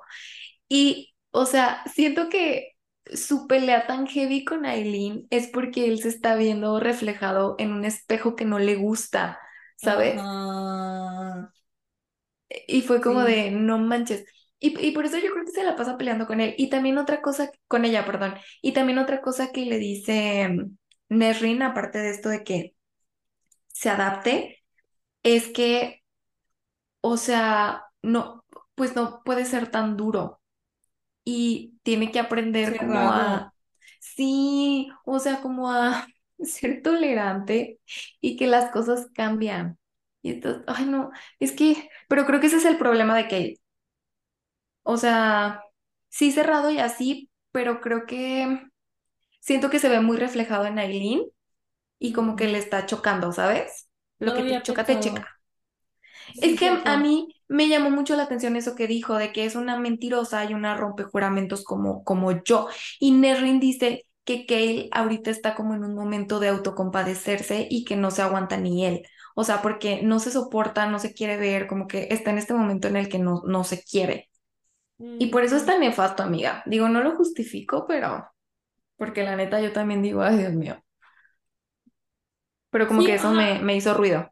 No lo justifico, pero bueno, o sea, entendemos que está en su fase me odio y odio a los que se parecen a mí, ¿no? O sea, y claro que todo lo que le choca a Aileen es lo mismo que él está haciendo. Ajá, exacto. Pero aún así, pues, o sea, Sí, no, no, pues, bye. ya no está- ya no estás para eso, pues, o sea. Y no es justo que cuando todo el mundo está poniendo su granito de arena y todo el mundo le está pasando mal, o sea, él venga con esas cosas, ¿sabes? Y de que yo, yo, yo, es que yo sufro, cuando la neta, o sea, sí, ha sufrido, pero un 2% comparado a lo que los demás han sufrido. Exacto. Aparte, me choca porque. Ay, bueno, creo que todavía no llegamos a esta parte. Me voy a esperar. Ok, muy bien. Sí, sí, sí, sí, en esta parte, ¿no? Cuando queman el mercado. Ah, sí, creo que es Ah, más adelante. Sí, ah, pero sí es en esta parte. Me espero quejarme. Ok. Ok.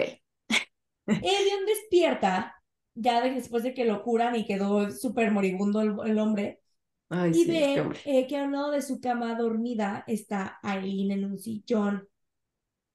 Y güey, esta escena se me hace súper bonita porque literal es la primera vez que se ven en Ya 10 bien. años. Y estos vatos Sí. eran inseparables de chiquitos, dormían juntos, o sea, eran literal como hermanos. Entonces, imagínate volver a ver a tu hermana después de 10 años, güey. No mames. Y pensabas que estaba sí. muerta. Ujú. Ay, no.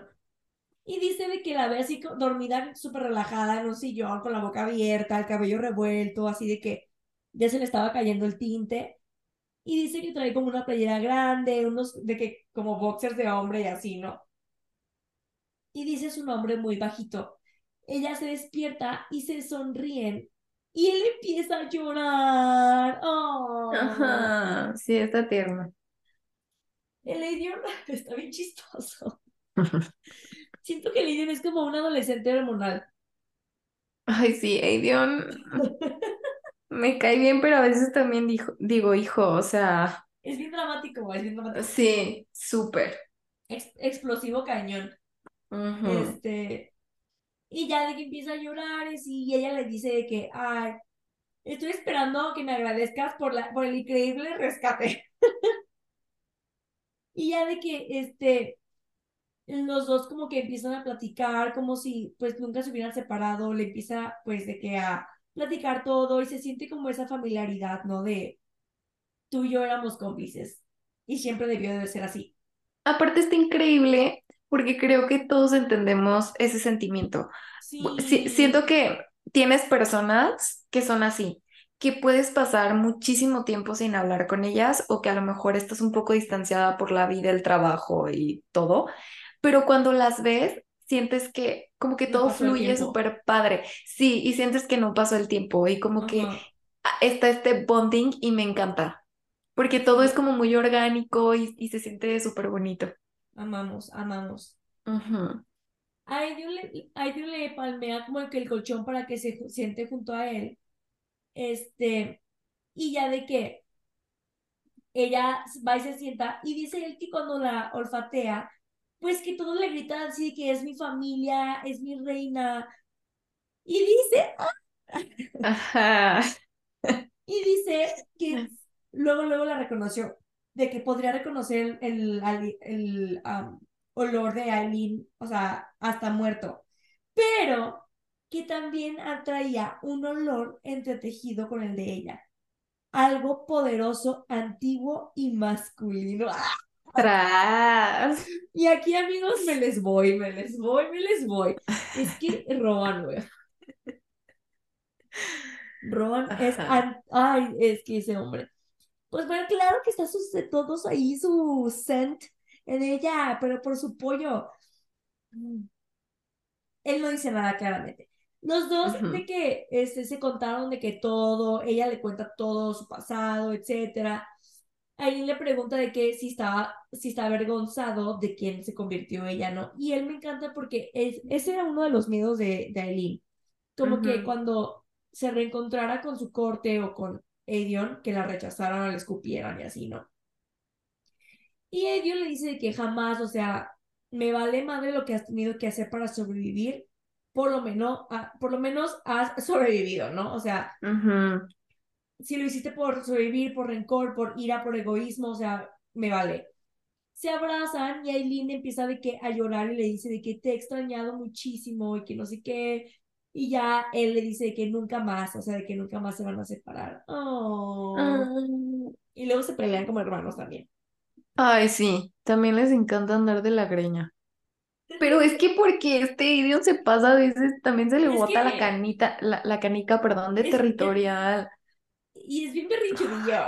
Sí, no, se le bota. De hecho, espérense, espérense unos Ajá. 10 minutos y se le va a botar. Dale, amiga. Aileen estaba con Kale en las arenas. Las arenas literal es una copia de los sótanos porque recordemos que los sótanos por el momento están destruidos por Aileen. Estaba a punto de pelear. Aquí ya se había teñido el cabello de rojo. ¿Mm? O sea, y tú te preguntas por qué. No lo sabemos todavía. Y el Kale le andaba diciendo de que esto es una muy mala idea, esto es una pésima idea. Arobin la había citado ahí porque quería intimidar a los dueños de las arenas para que lo aceptaran como inversionista. Y de paso, pues también quería recordarle a Eileen el trato que tenían, o sea, de llevarle a un Valk a la fortaleza de los asesinos. Total que Arobin le pide a Eileen pelear contra uno de los Valk, porque según esto su luchador no había podido ir. Y le dice que de un buen espectáculo y que puede dar el nombre que ella quiera, o sea, para pelear, ¿no? Lisandra está ahí con Arobin también, y las dos fingieron que se siguen cayendo súper mal, que no se soportan. Cuando llega con el encargado ya como de las arenas a punto de pelear, le dice que su nombre es Ansel de Radcliffe. Y elige, Ansel. ajá, y elige para pelear a un comandante O sea, al más como cañón que encontró, para que valga la pena. Ay. Ah, es que aquí, neta, cuando yo leí esto, me se me hizo súper X de que, ah, pues dijo que es Ansel y ya, ¿sabes? Pero después, después dices, oh por Es que- Dios. Aileen no da paso sin guarache, amiga. Sí, no, ella tiene cada paso calculado. Se parece a su escritora. Sí, Ay, no, fabulosa. muy cañón. Yo no podría, amiga. Yo, yo, No, yo creo que no. Les voy a contar. Les voy a contar algo rapidísimo que me pasó hoy en el trabajo, nada más para no, que vean. ¿Qué, qué te pasó? Soy muy buena en muchas cosas, pero creo que armando un plan así de cañón no lo podría hacer. En mi trabajo yo me congelo todos los días porque es muy, muy, muy frío. Entonces mi papá hoy me prestó un calentador de, de su casa para llevármelo. Llego yo súper mona con mi calentador a conectarlo, lo prendo y me doy cuenta de que me llevé el ventilador en lugar del calentador.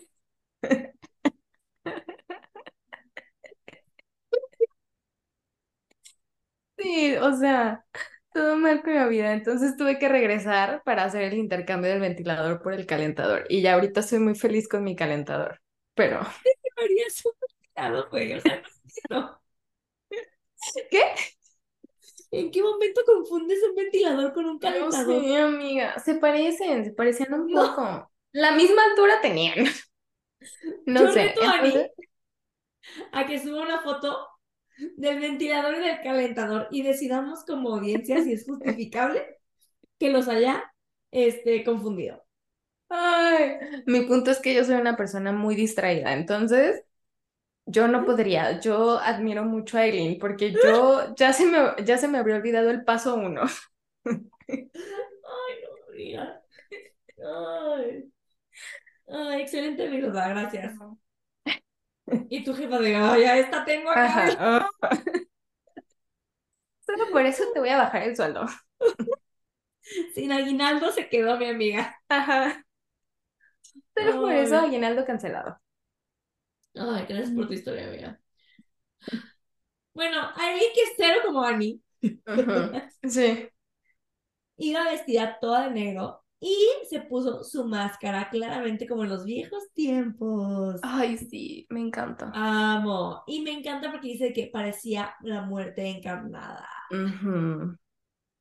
Se para ya de que el demonio vaya así y empiezan a pelear súper, súper cool. O sea, Carol los está, porque Carol está escribiendo esto y dice que, O sea, esta Eileen se mueve como la noche, o sea, ah, es que me encantaría verlo esto en película, pero no sé quién podría hacer este papel tan increíble. Ay, Es que solo me da miedo que, Lo arruinen. sí, que como que no lleguen, ¿sabes? A la altura. Es que imagínate ver a Eileen pelear en una serie. Pero no me imagino quién podría ser Aileen. Creo que tú habías visto, tú me habías mandado a esta, la hermana de Dakota. Sí, es la hermana de Dakota, ¿no? A, ¿Él? a, a Elle Fanning, ajá. Ujú. Creo que Es que la que el físico sí lo puede, si se pone como que a hacer mucho ejercicio para que se que- marque. Ujú. Es que no se me ocurre quién más podría ser Aileen.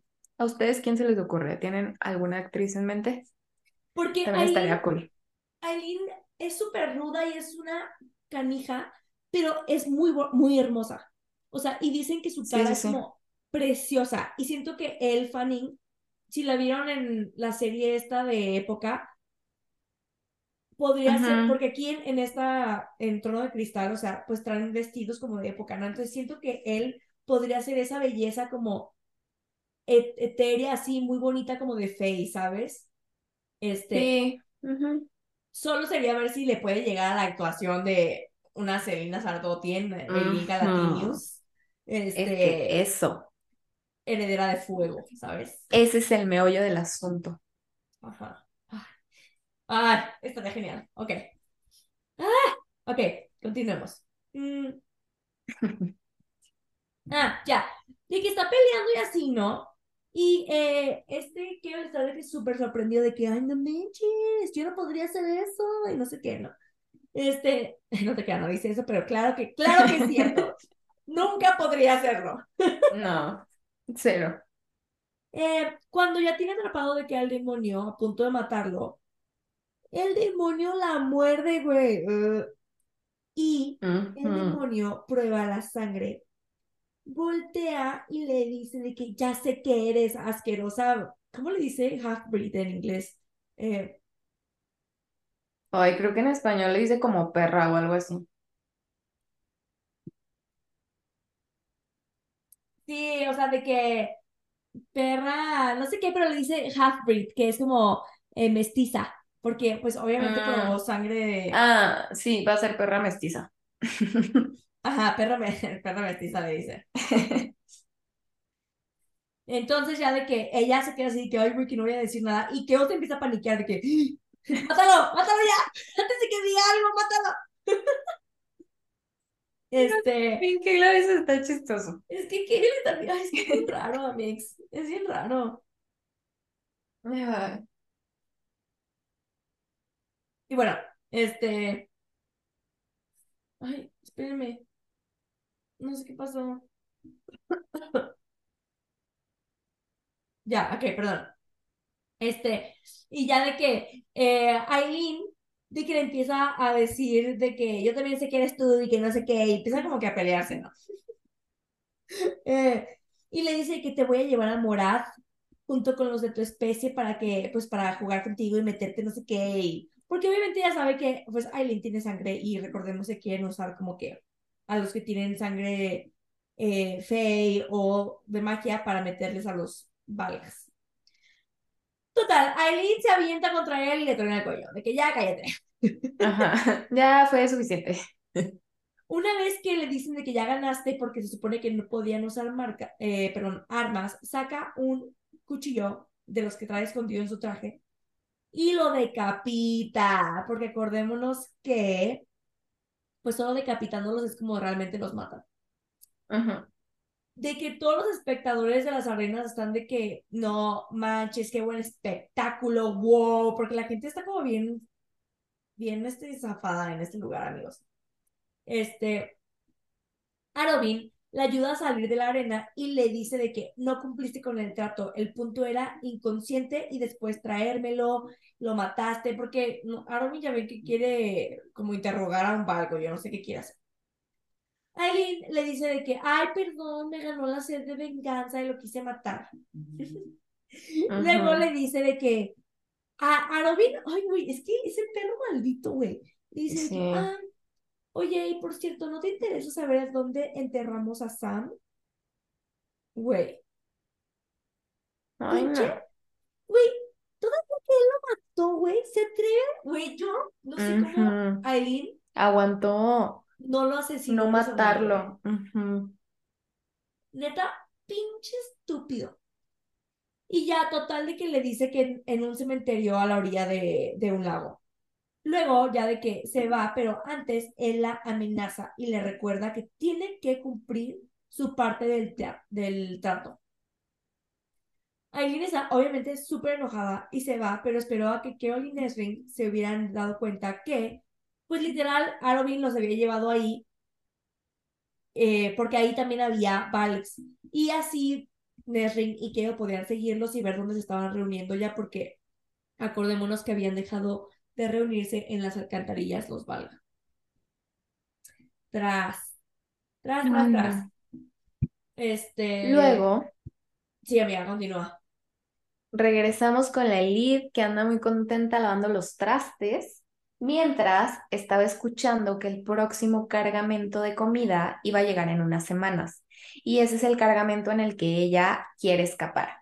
En eso entra Asterin eh, y dice Elite que por la forma en la que veía y se movía y la fregada, se había dado cuenta de que Asterin guardaba secretos y que los secretos vuelven letales a las personas.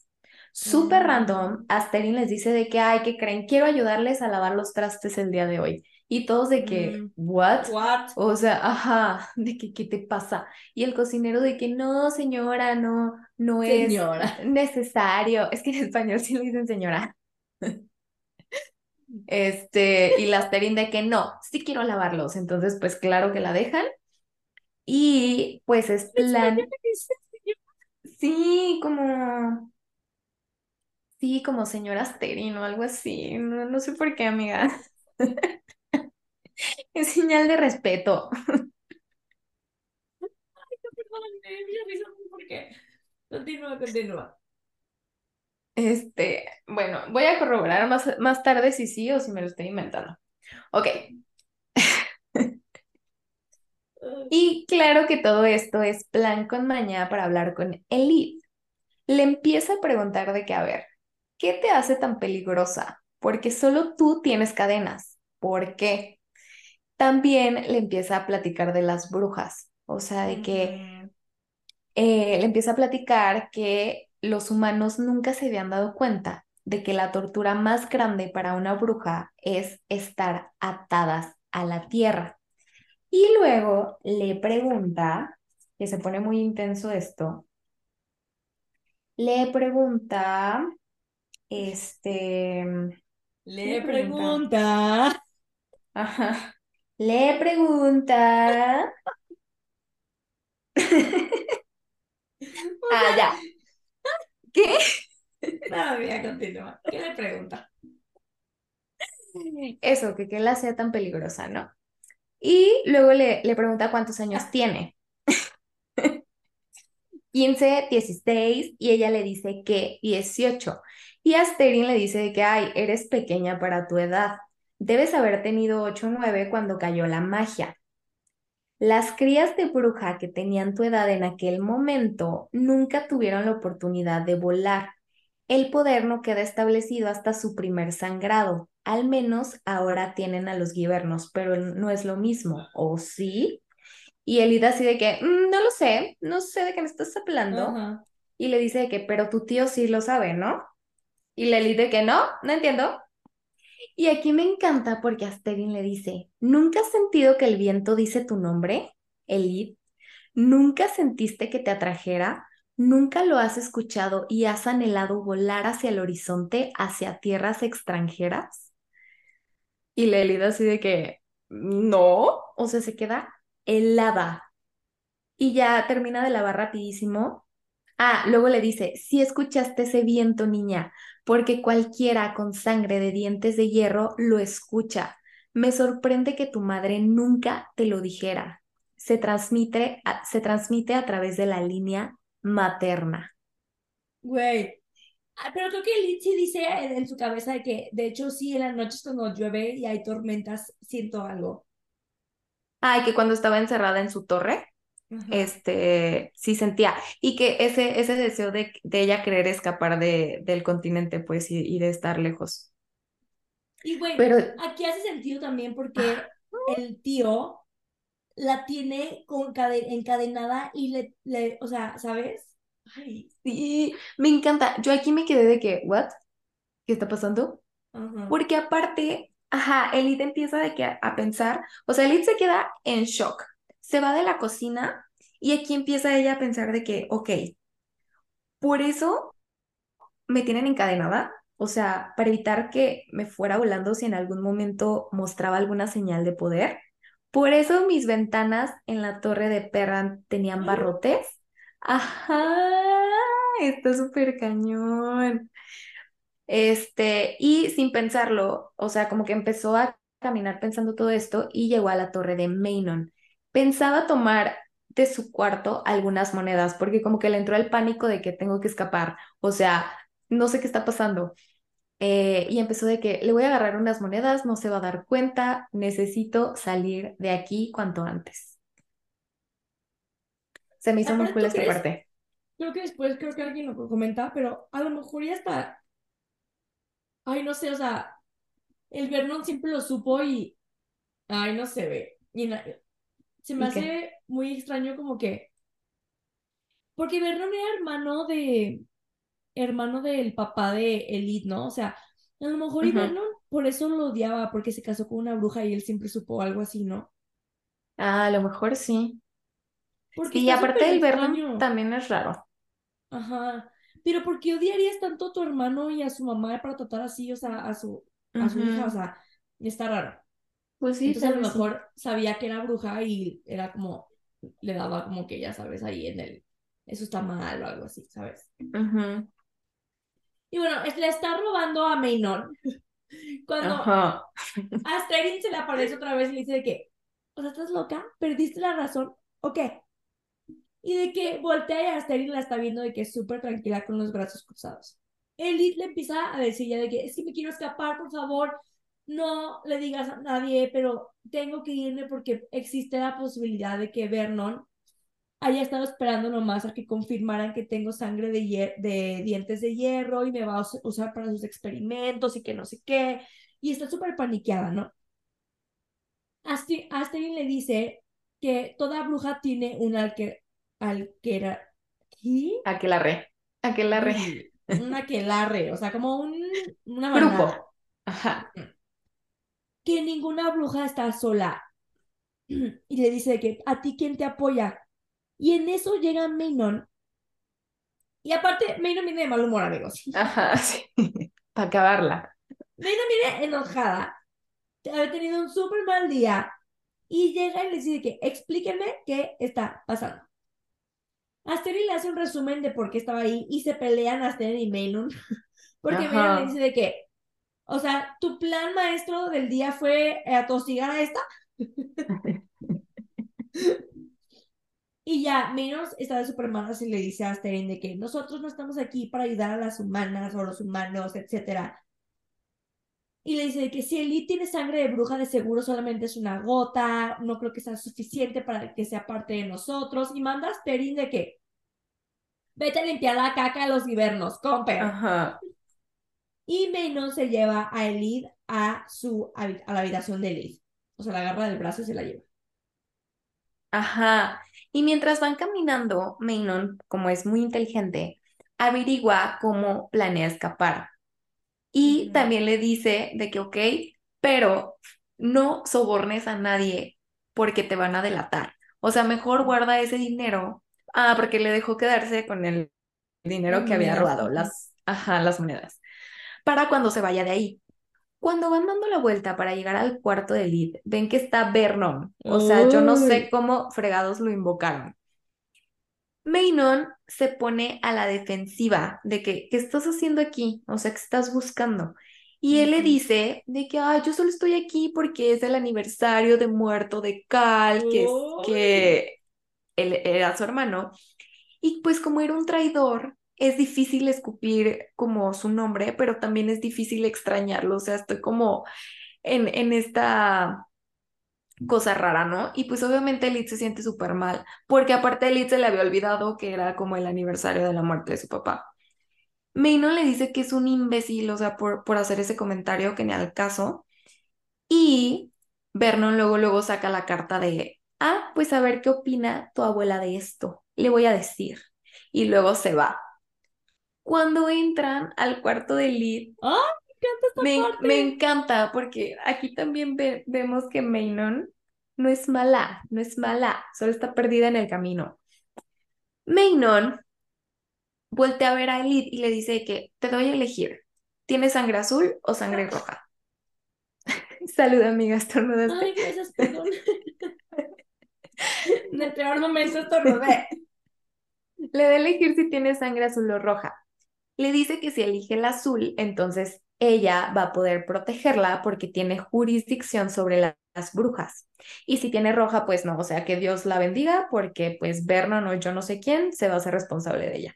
Pero aparte aquí me Elite- encanta, perdón que te antes de que No, no, digas lo no. que contesta, Ajá. porque claramente ella ya vio su sangre por cuando la rasguñó y la, y la chupó. Y la probó. ella- ajá, claramente ella ya sabe que sangra rojo, o sea, sangra más humano, tiene más sangre de humana que de bruja, pues, ¿sabes? Sí. Pero me, me encanta que le da la lección, o sea, tú puedes sangrar del color que tú decidas, o sea, no porque realmente ya a partir de este momento si ella elige azul va a sangrar azul, pero es más simbólico y me encanta. Sí. Y aparte porque pues a Maynon sí le importa. Ay, mi chiquita. Ajá. Claro que eli- elige el azul porque no es nada mensa. Y Maynon le dice, bienvenida a las picos negros. Luego se va. Y me encanta porque Elite como que se queda sentada en su cama de, ok, ¿qué acaba de pasar? Y dice que aunque todo se siente, o sea, que todo está súper extraño y no sabe qué fregados está pasando, se siente que pertenece. Y como que es la primera vez que siente que pertenece. Sí. Y está bien bonito. Ella siempre ha estado, güey, ha sufrido un chorro, siempre Y ha estado sola. sola. Sí. Eh. Bueno, este, amiga, todavía te hacemos un corte y regresamos. Creo que este Sí. ya, Ya es el último. ya. ajá.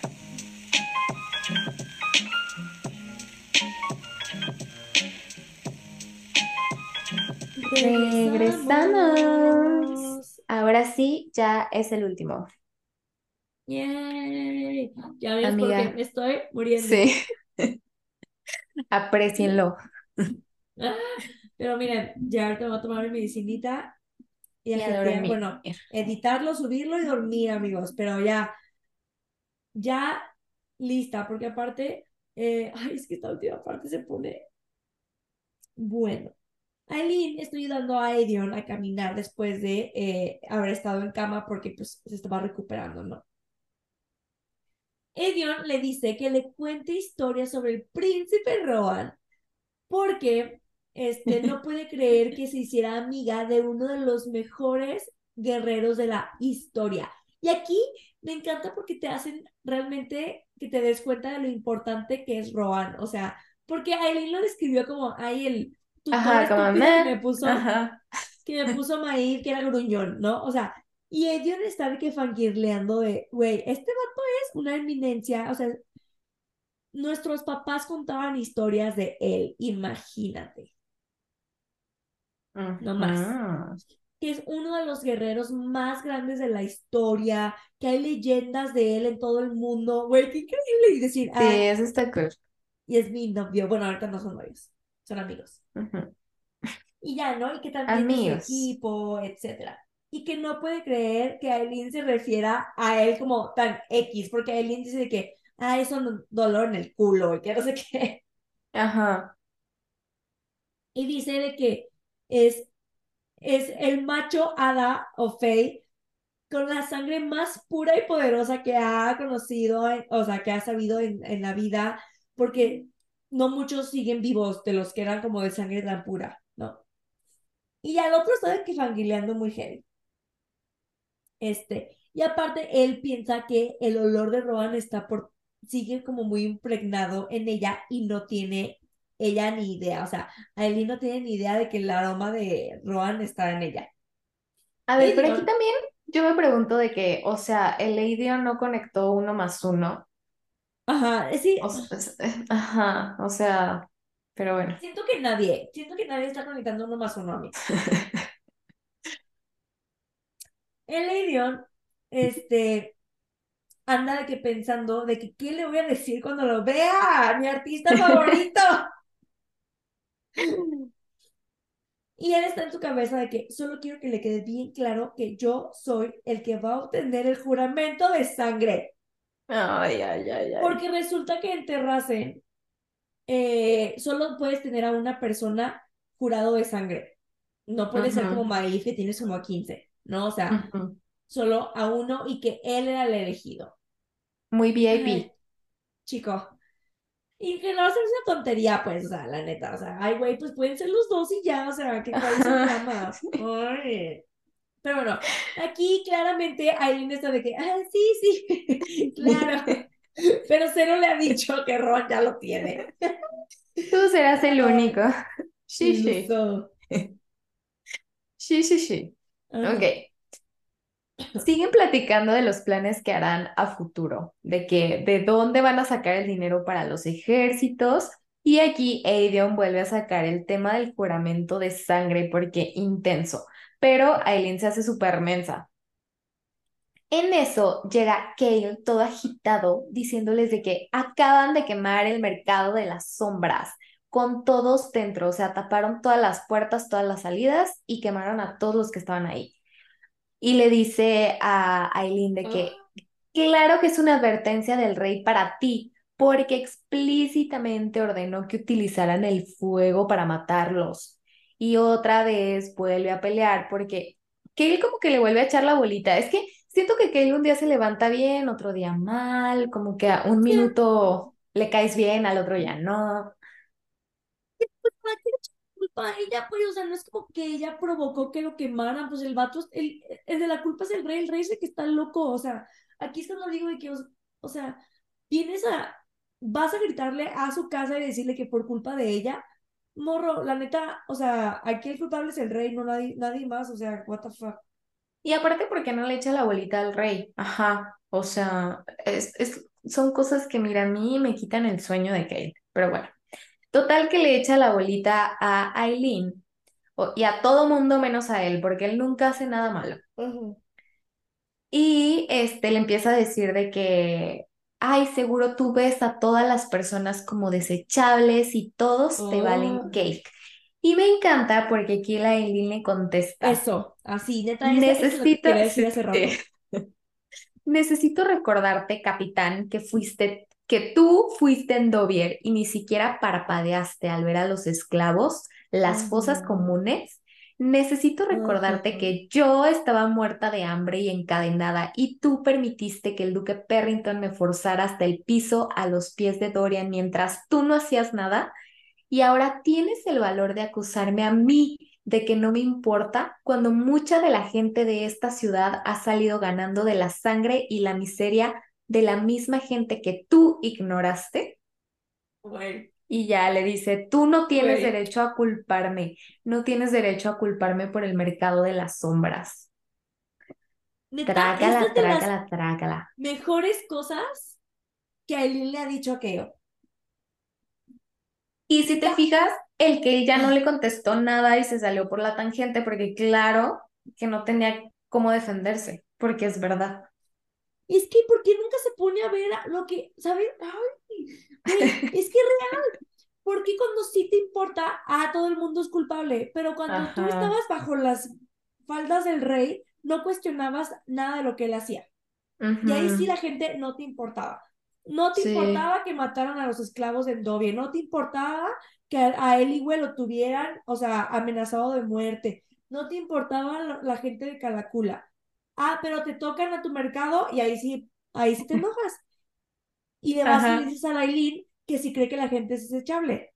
Cuando nunca cuestionó ninguna de las cosas que ha hecho el rey hasta el momento. Entonces, hijo, perdón, perdón, pero eh, que primero échate a ti la piedrita. ¡Ay! Total, amiga. excelente speech de respuesta. Sí, total. Aparte, Kale todavía le dice de que pues la gente todavía necesita protección, o sea, todavía se atreve a decirle. Y Aileen le dice de que, ay, pues tal vez la gente debería arder, tal vez la ciudad debería arder. Y realmente solo dijo esto para hacer enojar a Kale, o sea, Sí. no es como que realmente fuera a quemar a la ciudad y a la gente inocente. Y se va al piso de abajo muy enojada. Avion pues se queda con Kale en la azotea y le dice eh, pues lo que sabe de Dorian, ¿no? Porque empiezan a platicar y, y, Kay le, y le dice de que por favor dime cómo viste a Dorian, cómo está, shalala. Y el Aedion sí le dice de que, ah, qué pantalones de tratar así a mi reina y ahora sí venir a pedir mi información. Pero bueno, le termina diciendo lo que sabe de Dorian, que lo visitó en el calabozo, que pues realmente no hay mucho que rescatar de él. Este, y que tal vez él debería tomar el trono por el futuro de Adarlan pero le dice de que no, yo no soy el indicado.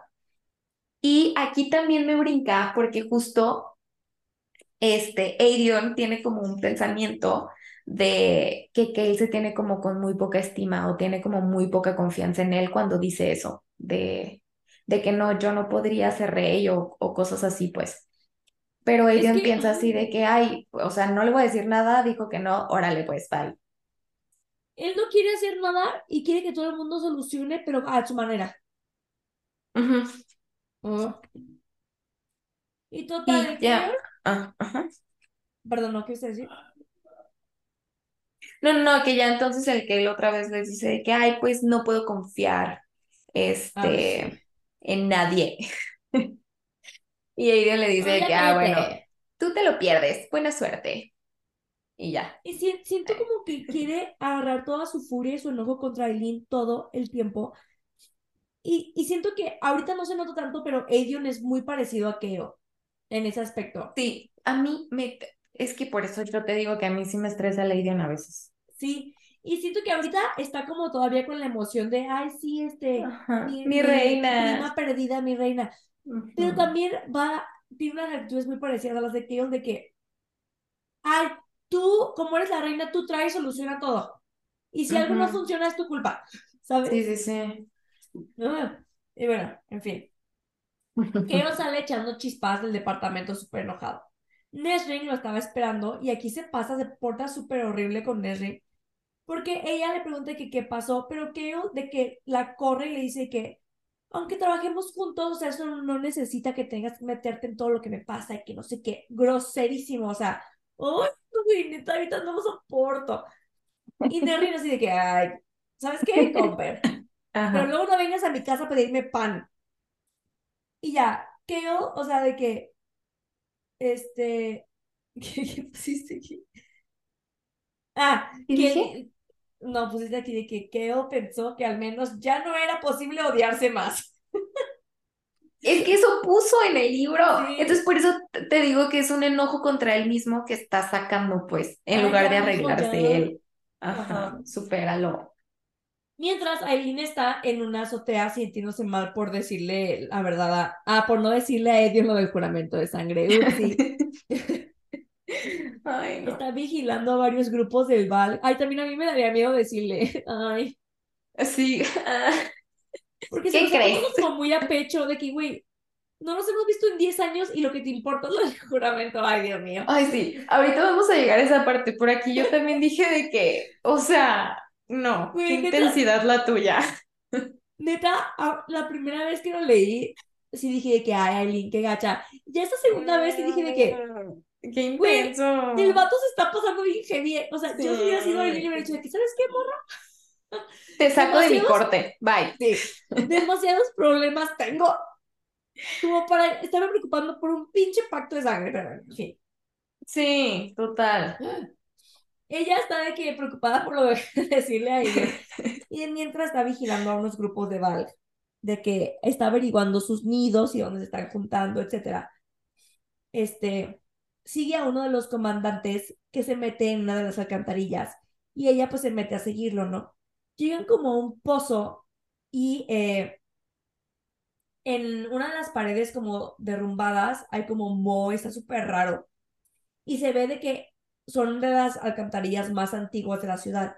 de repente del agua, del como pozo, sale una criatura horrible hecha como de piedra del Weird.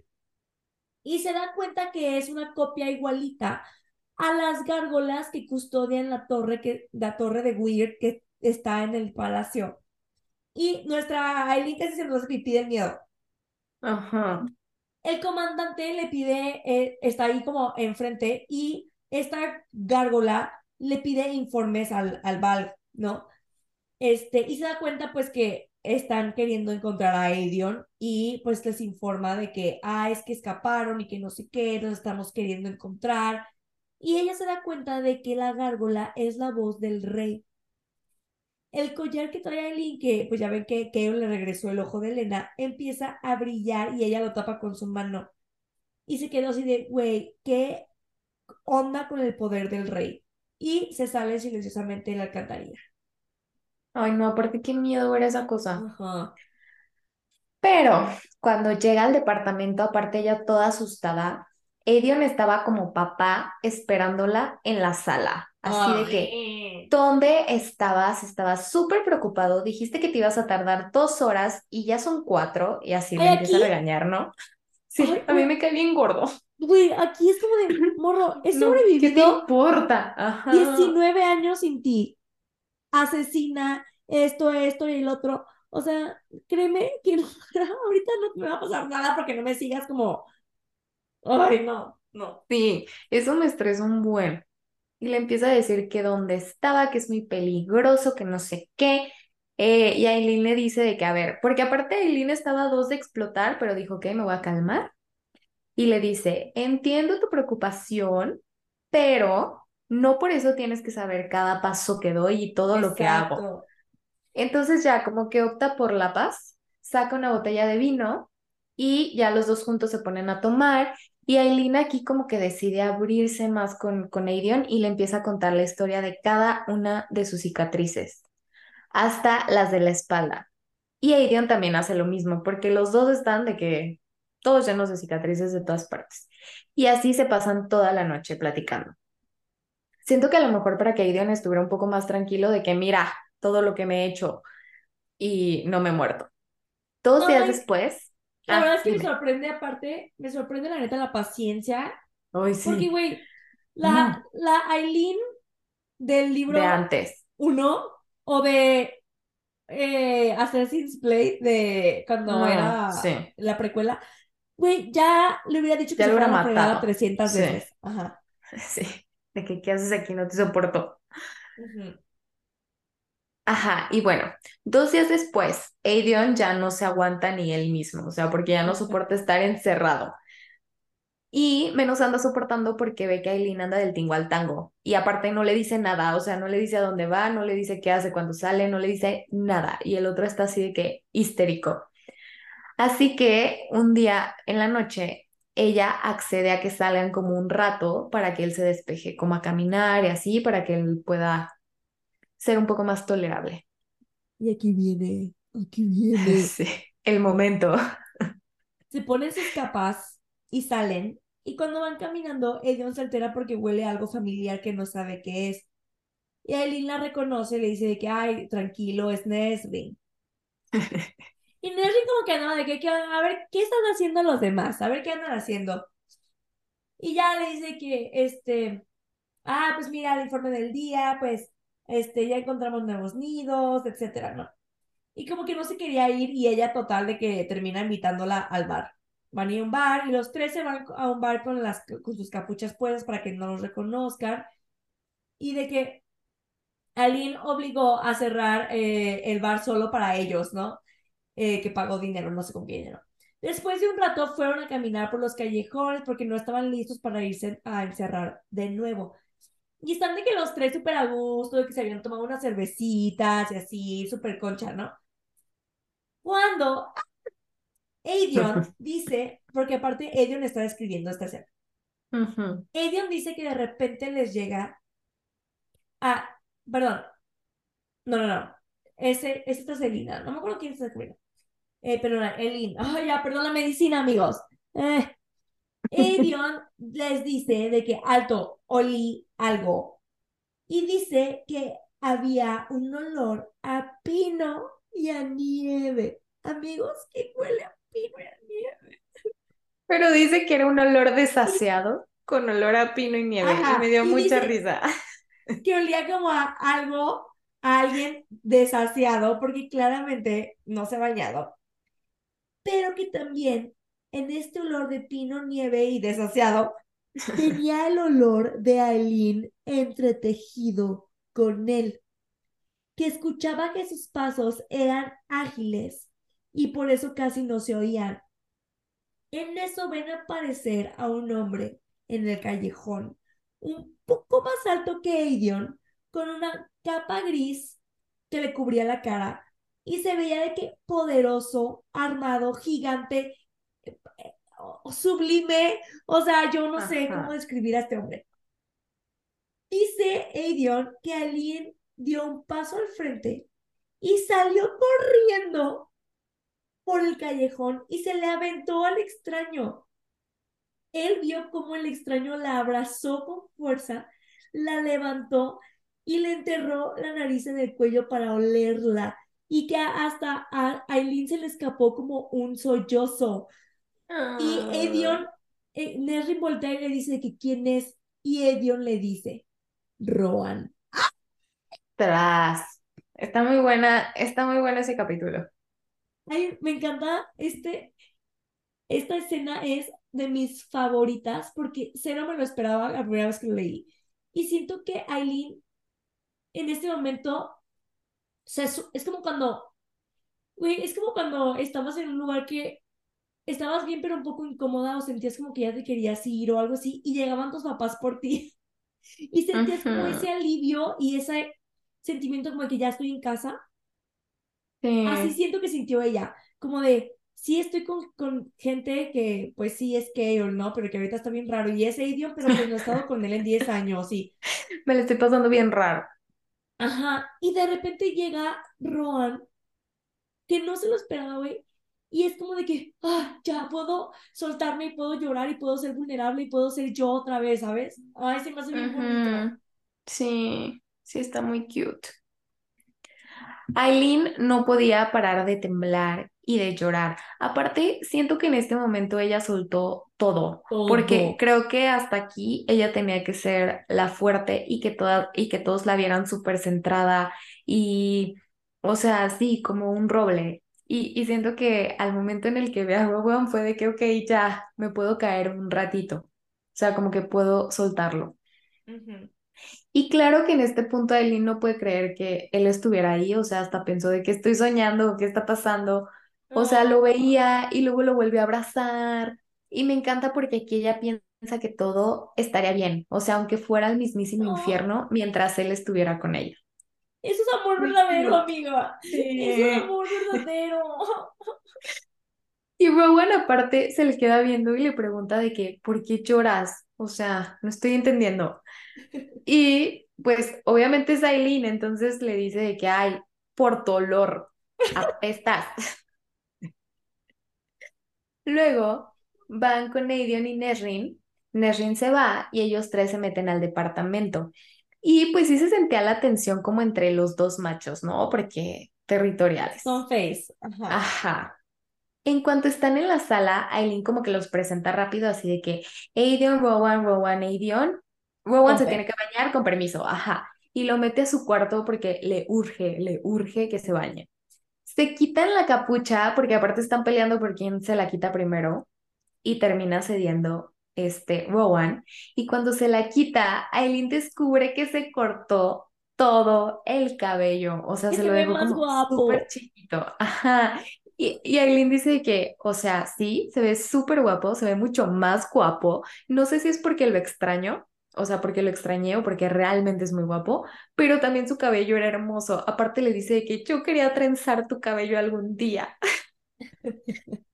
Y luego me, o sea, me morí de risa porque le dice que, o sea, si ahorita te transformas en halcón, vas a quedar desplumado porque ya no tienes cabello. Ay, siento que esto, esto le, le hacía falta a Aileen.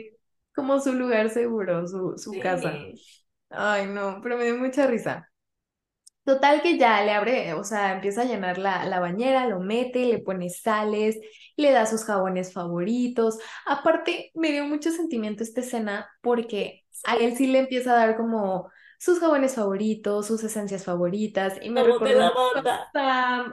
Que no dejabas abusar. Y luego se dio cuenta de que Sam estaba muerto y no le había dejado usar su jabón de lavanda.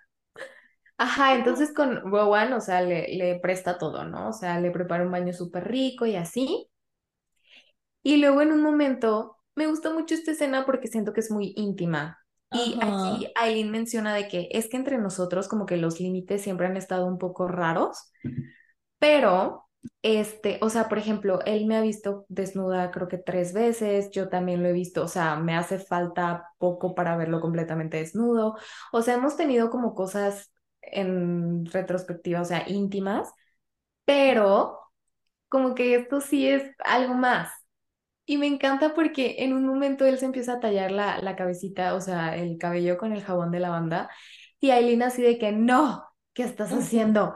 Entonces le pone shampoo en la cabeza y lo empieza a tallar.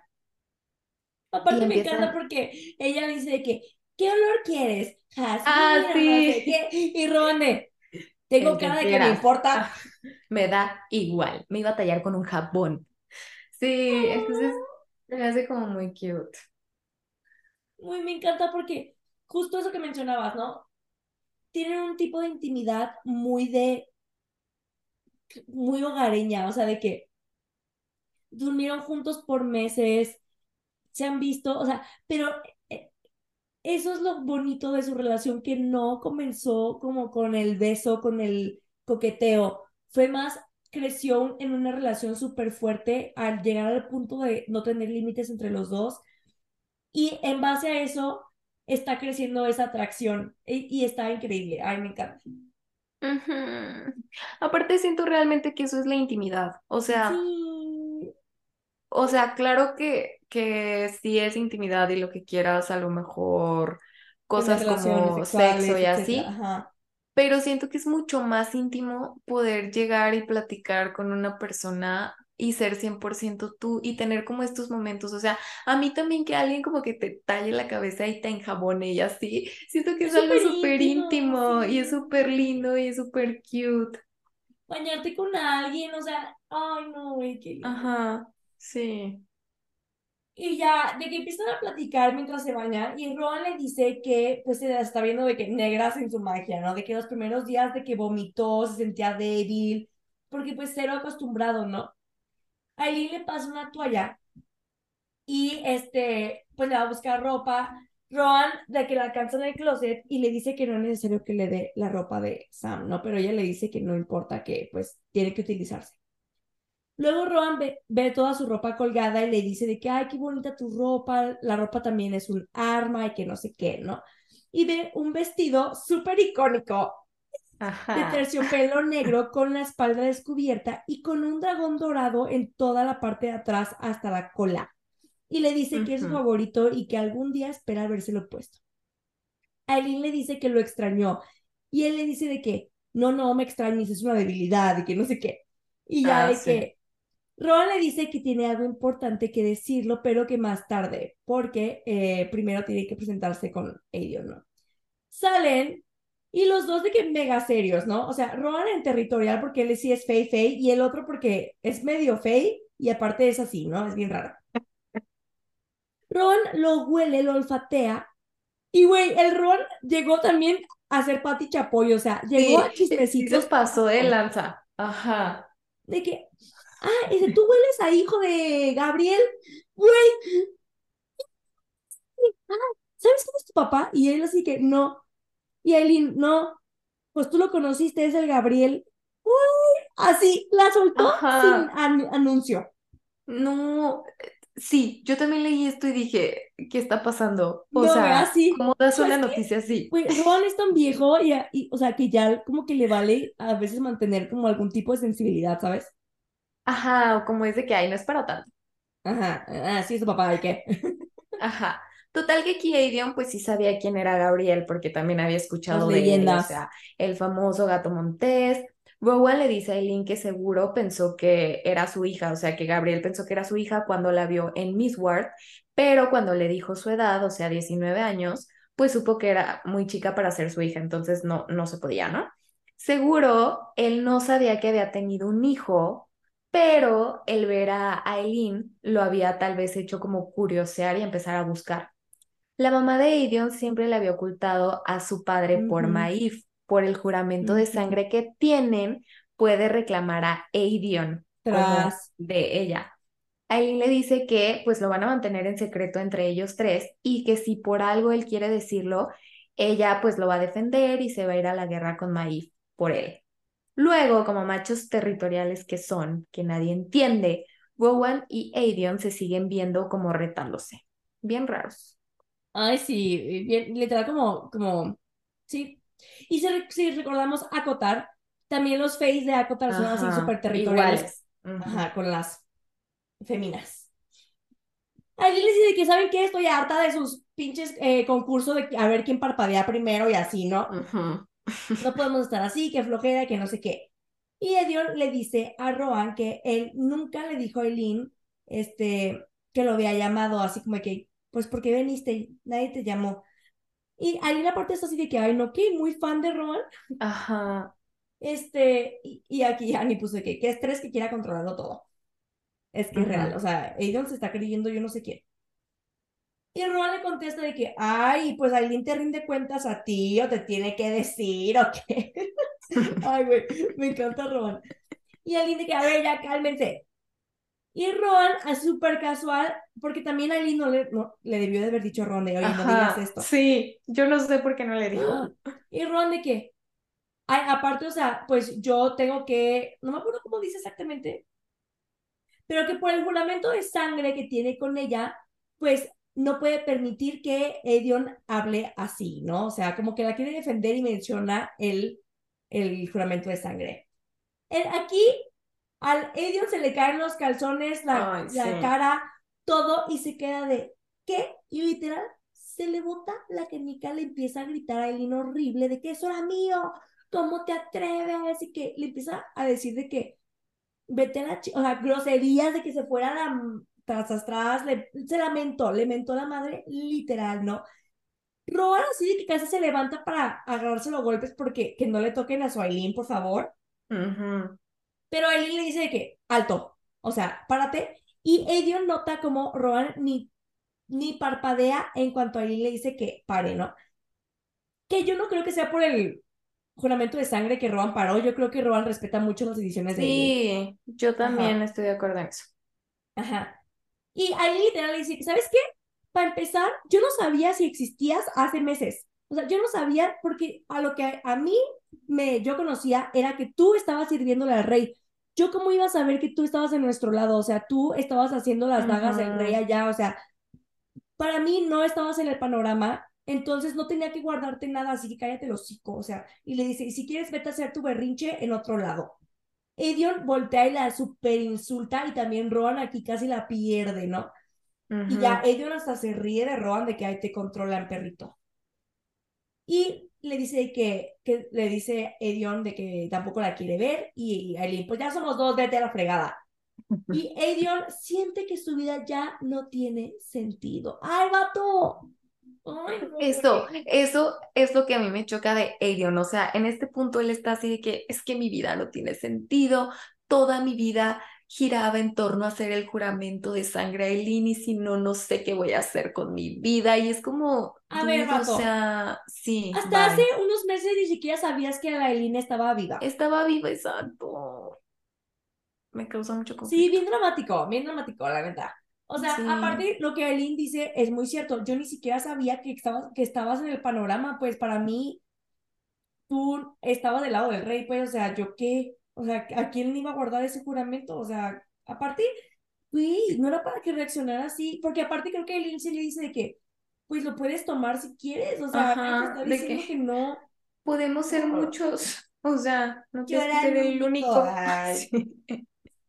Ay, sí. Tu tío. En fin. Este es el final. Muy intenso, muy intenso. Aparte me encanta que se van agregando más personajes, o sea, siento que el Ay, chismecito está a gusto. El chisme. Aparte, Robert neta llegó. Ay, sí. Ay, no. Él llegó a decir, con permisa, yo traigo aquí mis sentidos super arácnidos, me van a decir todas las verdades de todas las personas, porque ya van a saber también a quién otra persona le dice verdades de cuando la olfatea. Ay, sí. Aparte, me gusta mucho como el sentido del humor raro de Rowan, o sea, Sí, como me da mucha amo. risa. Sí, me da un chorro de risa. Son de esas personas como serias, pero dicen cosas que te hacen reír, pero serias. Ay, no sé. Sí, y como que ni siquiera planean que sea chistoso, ni mucho Ajá. menos, o sea, solo lo dicen y ya.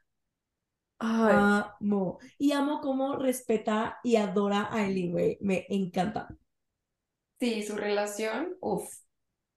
Amo. Ah.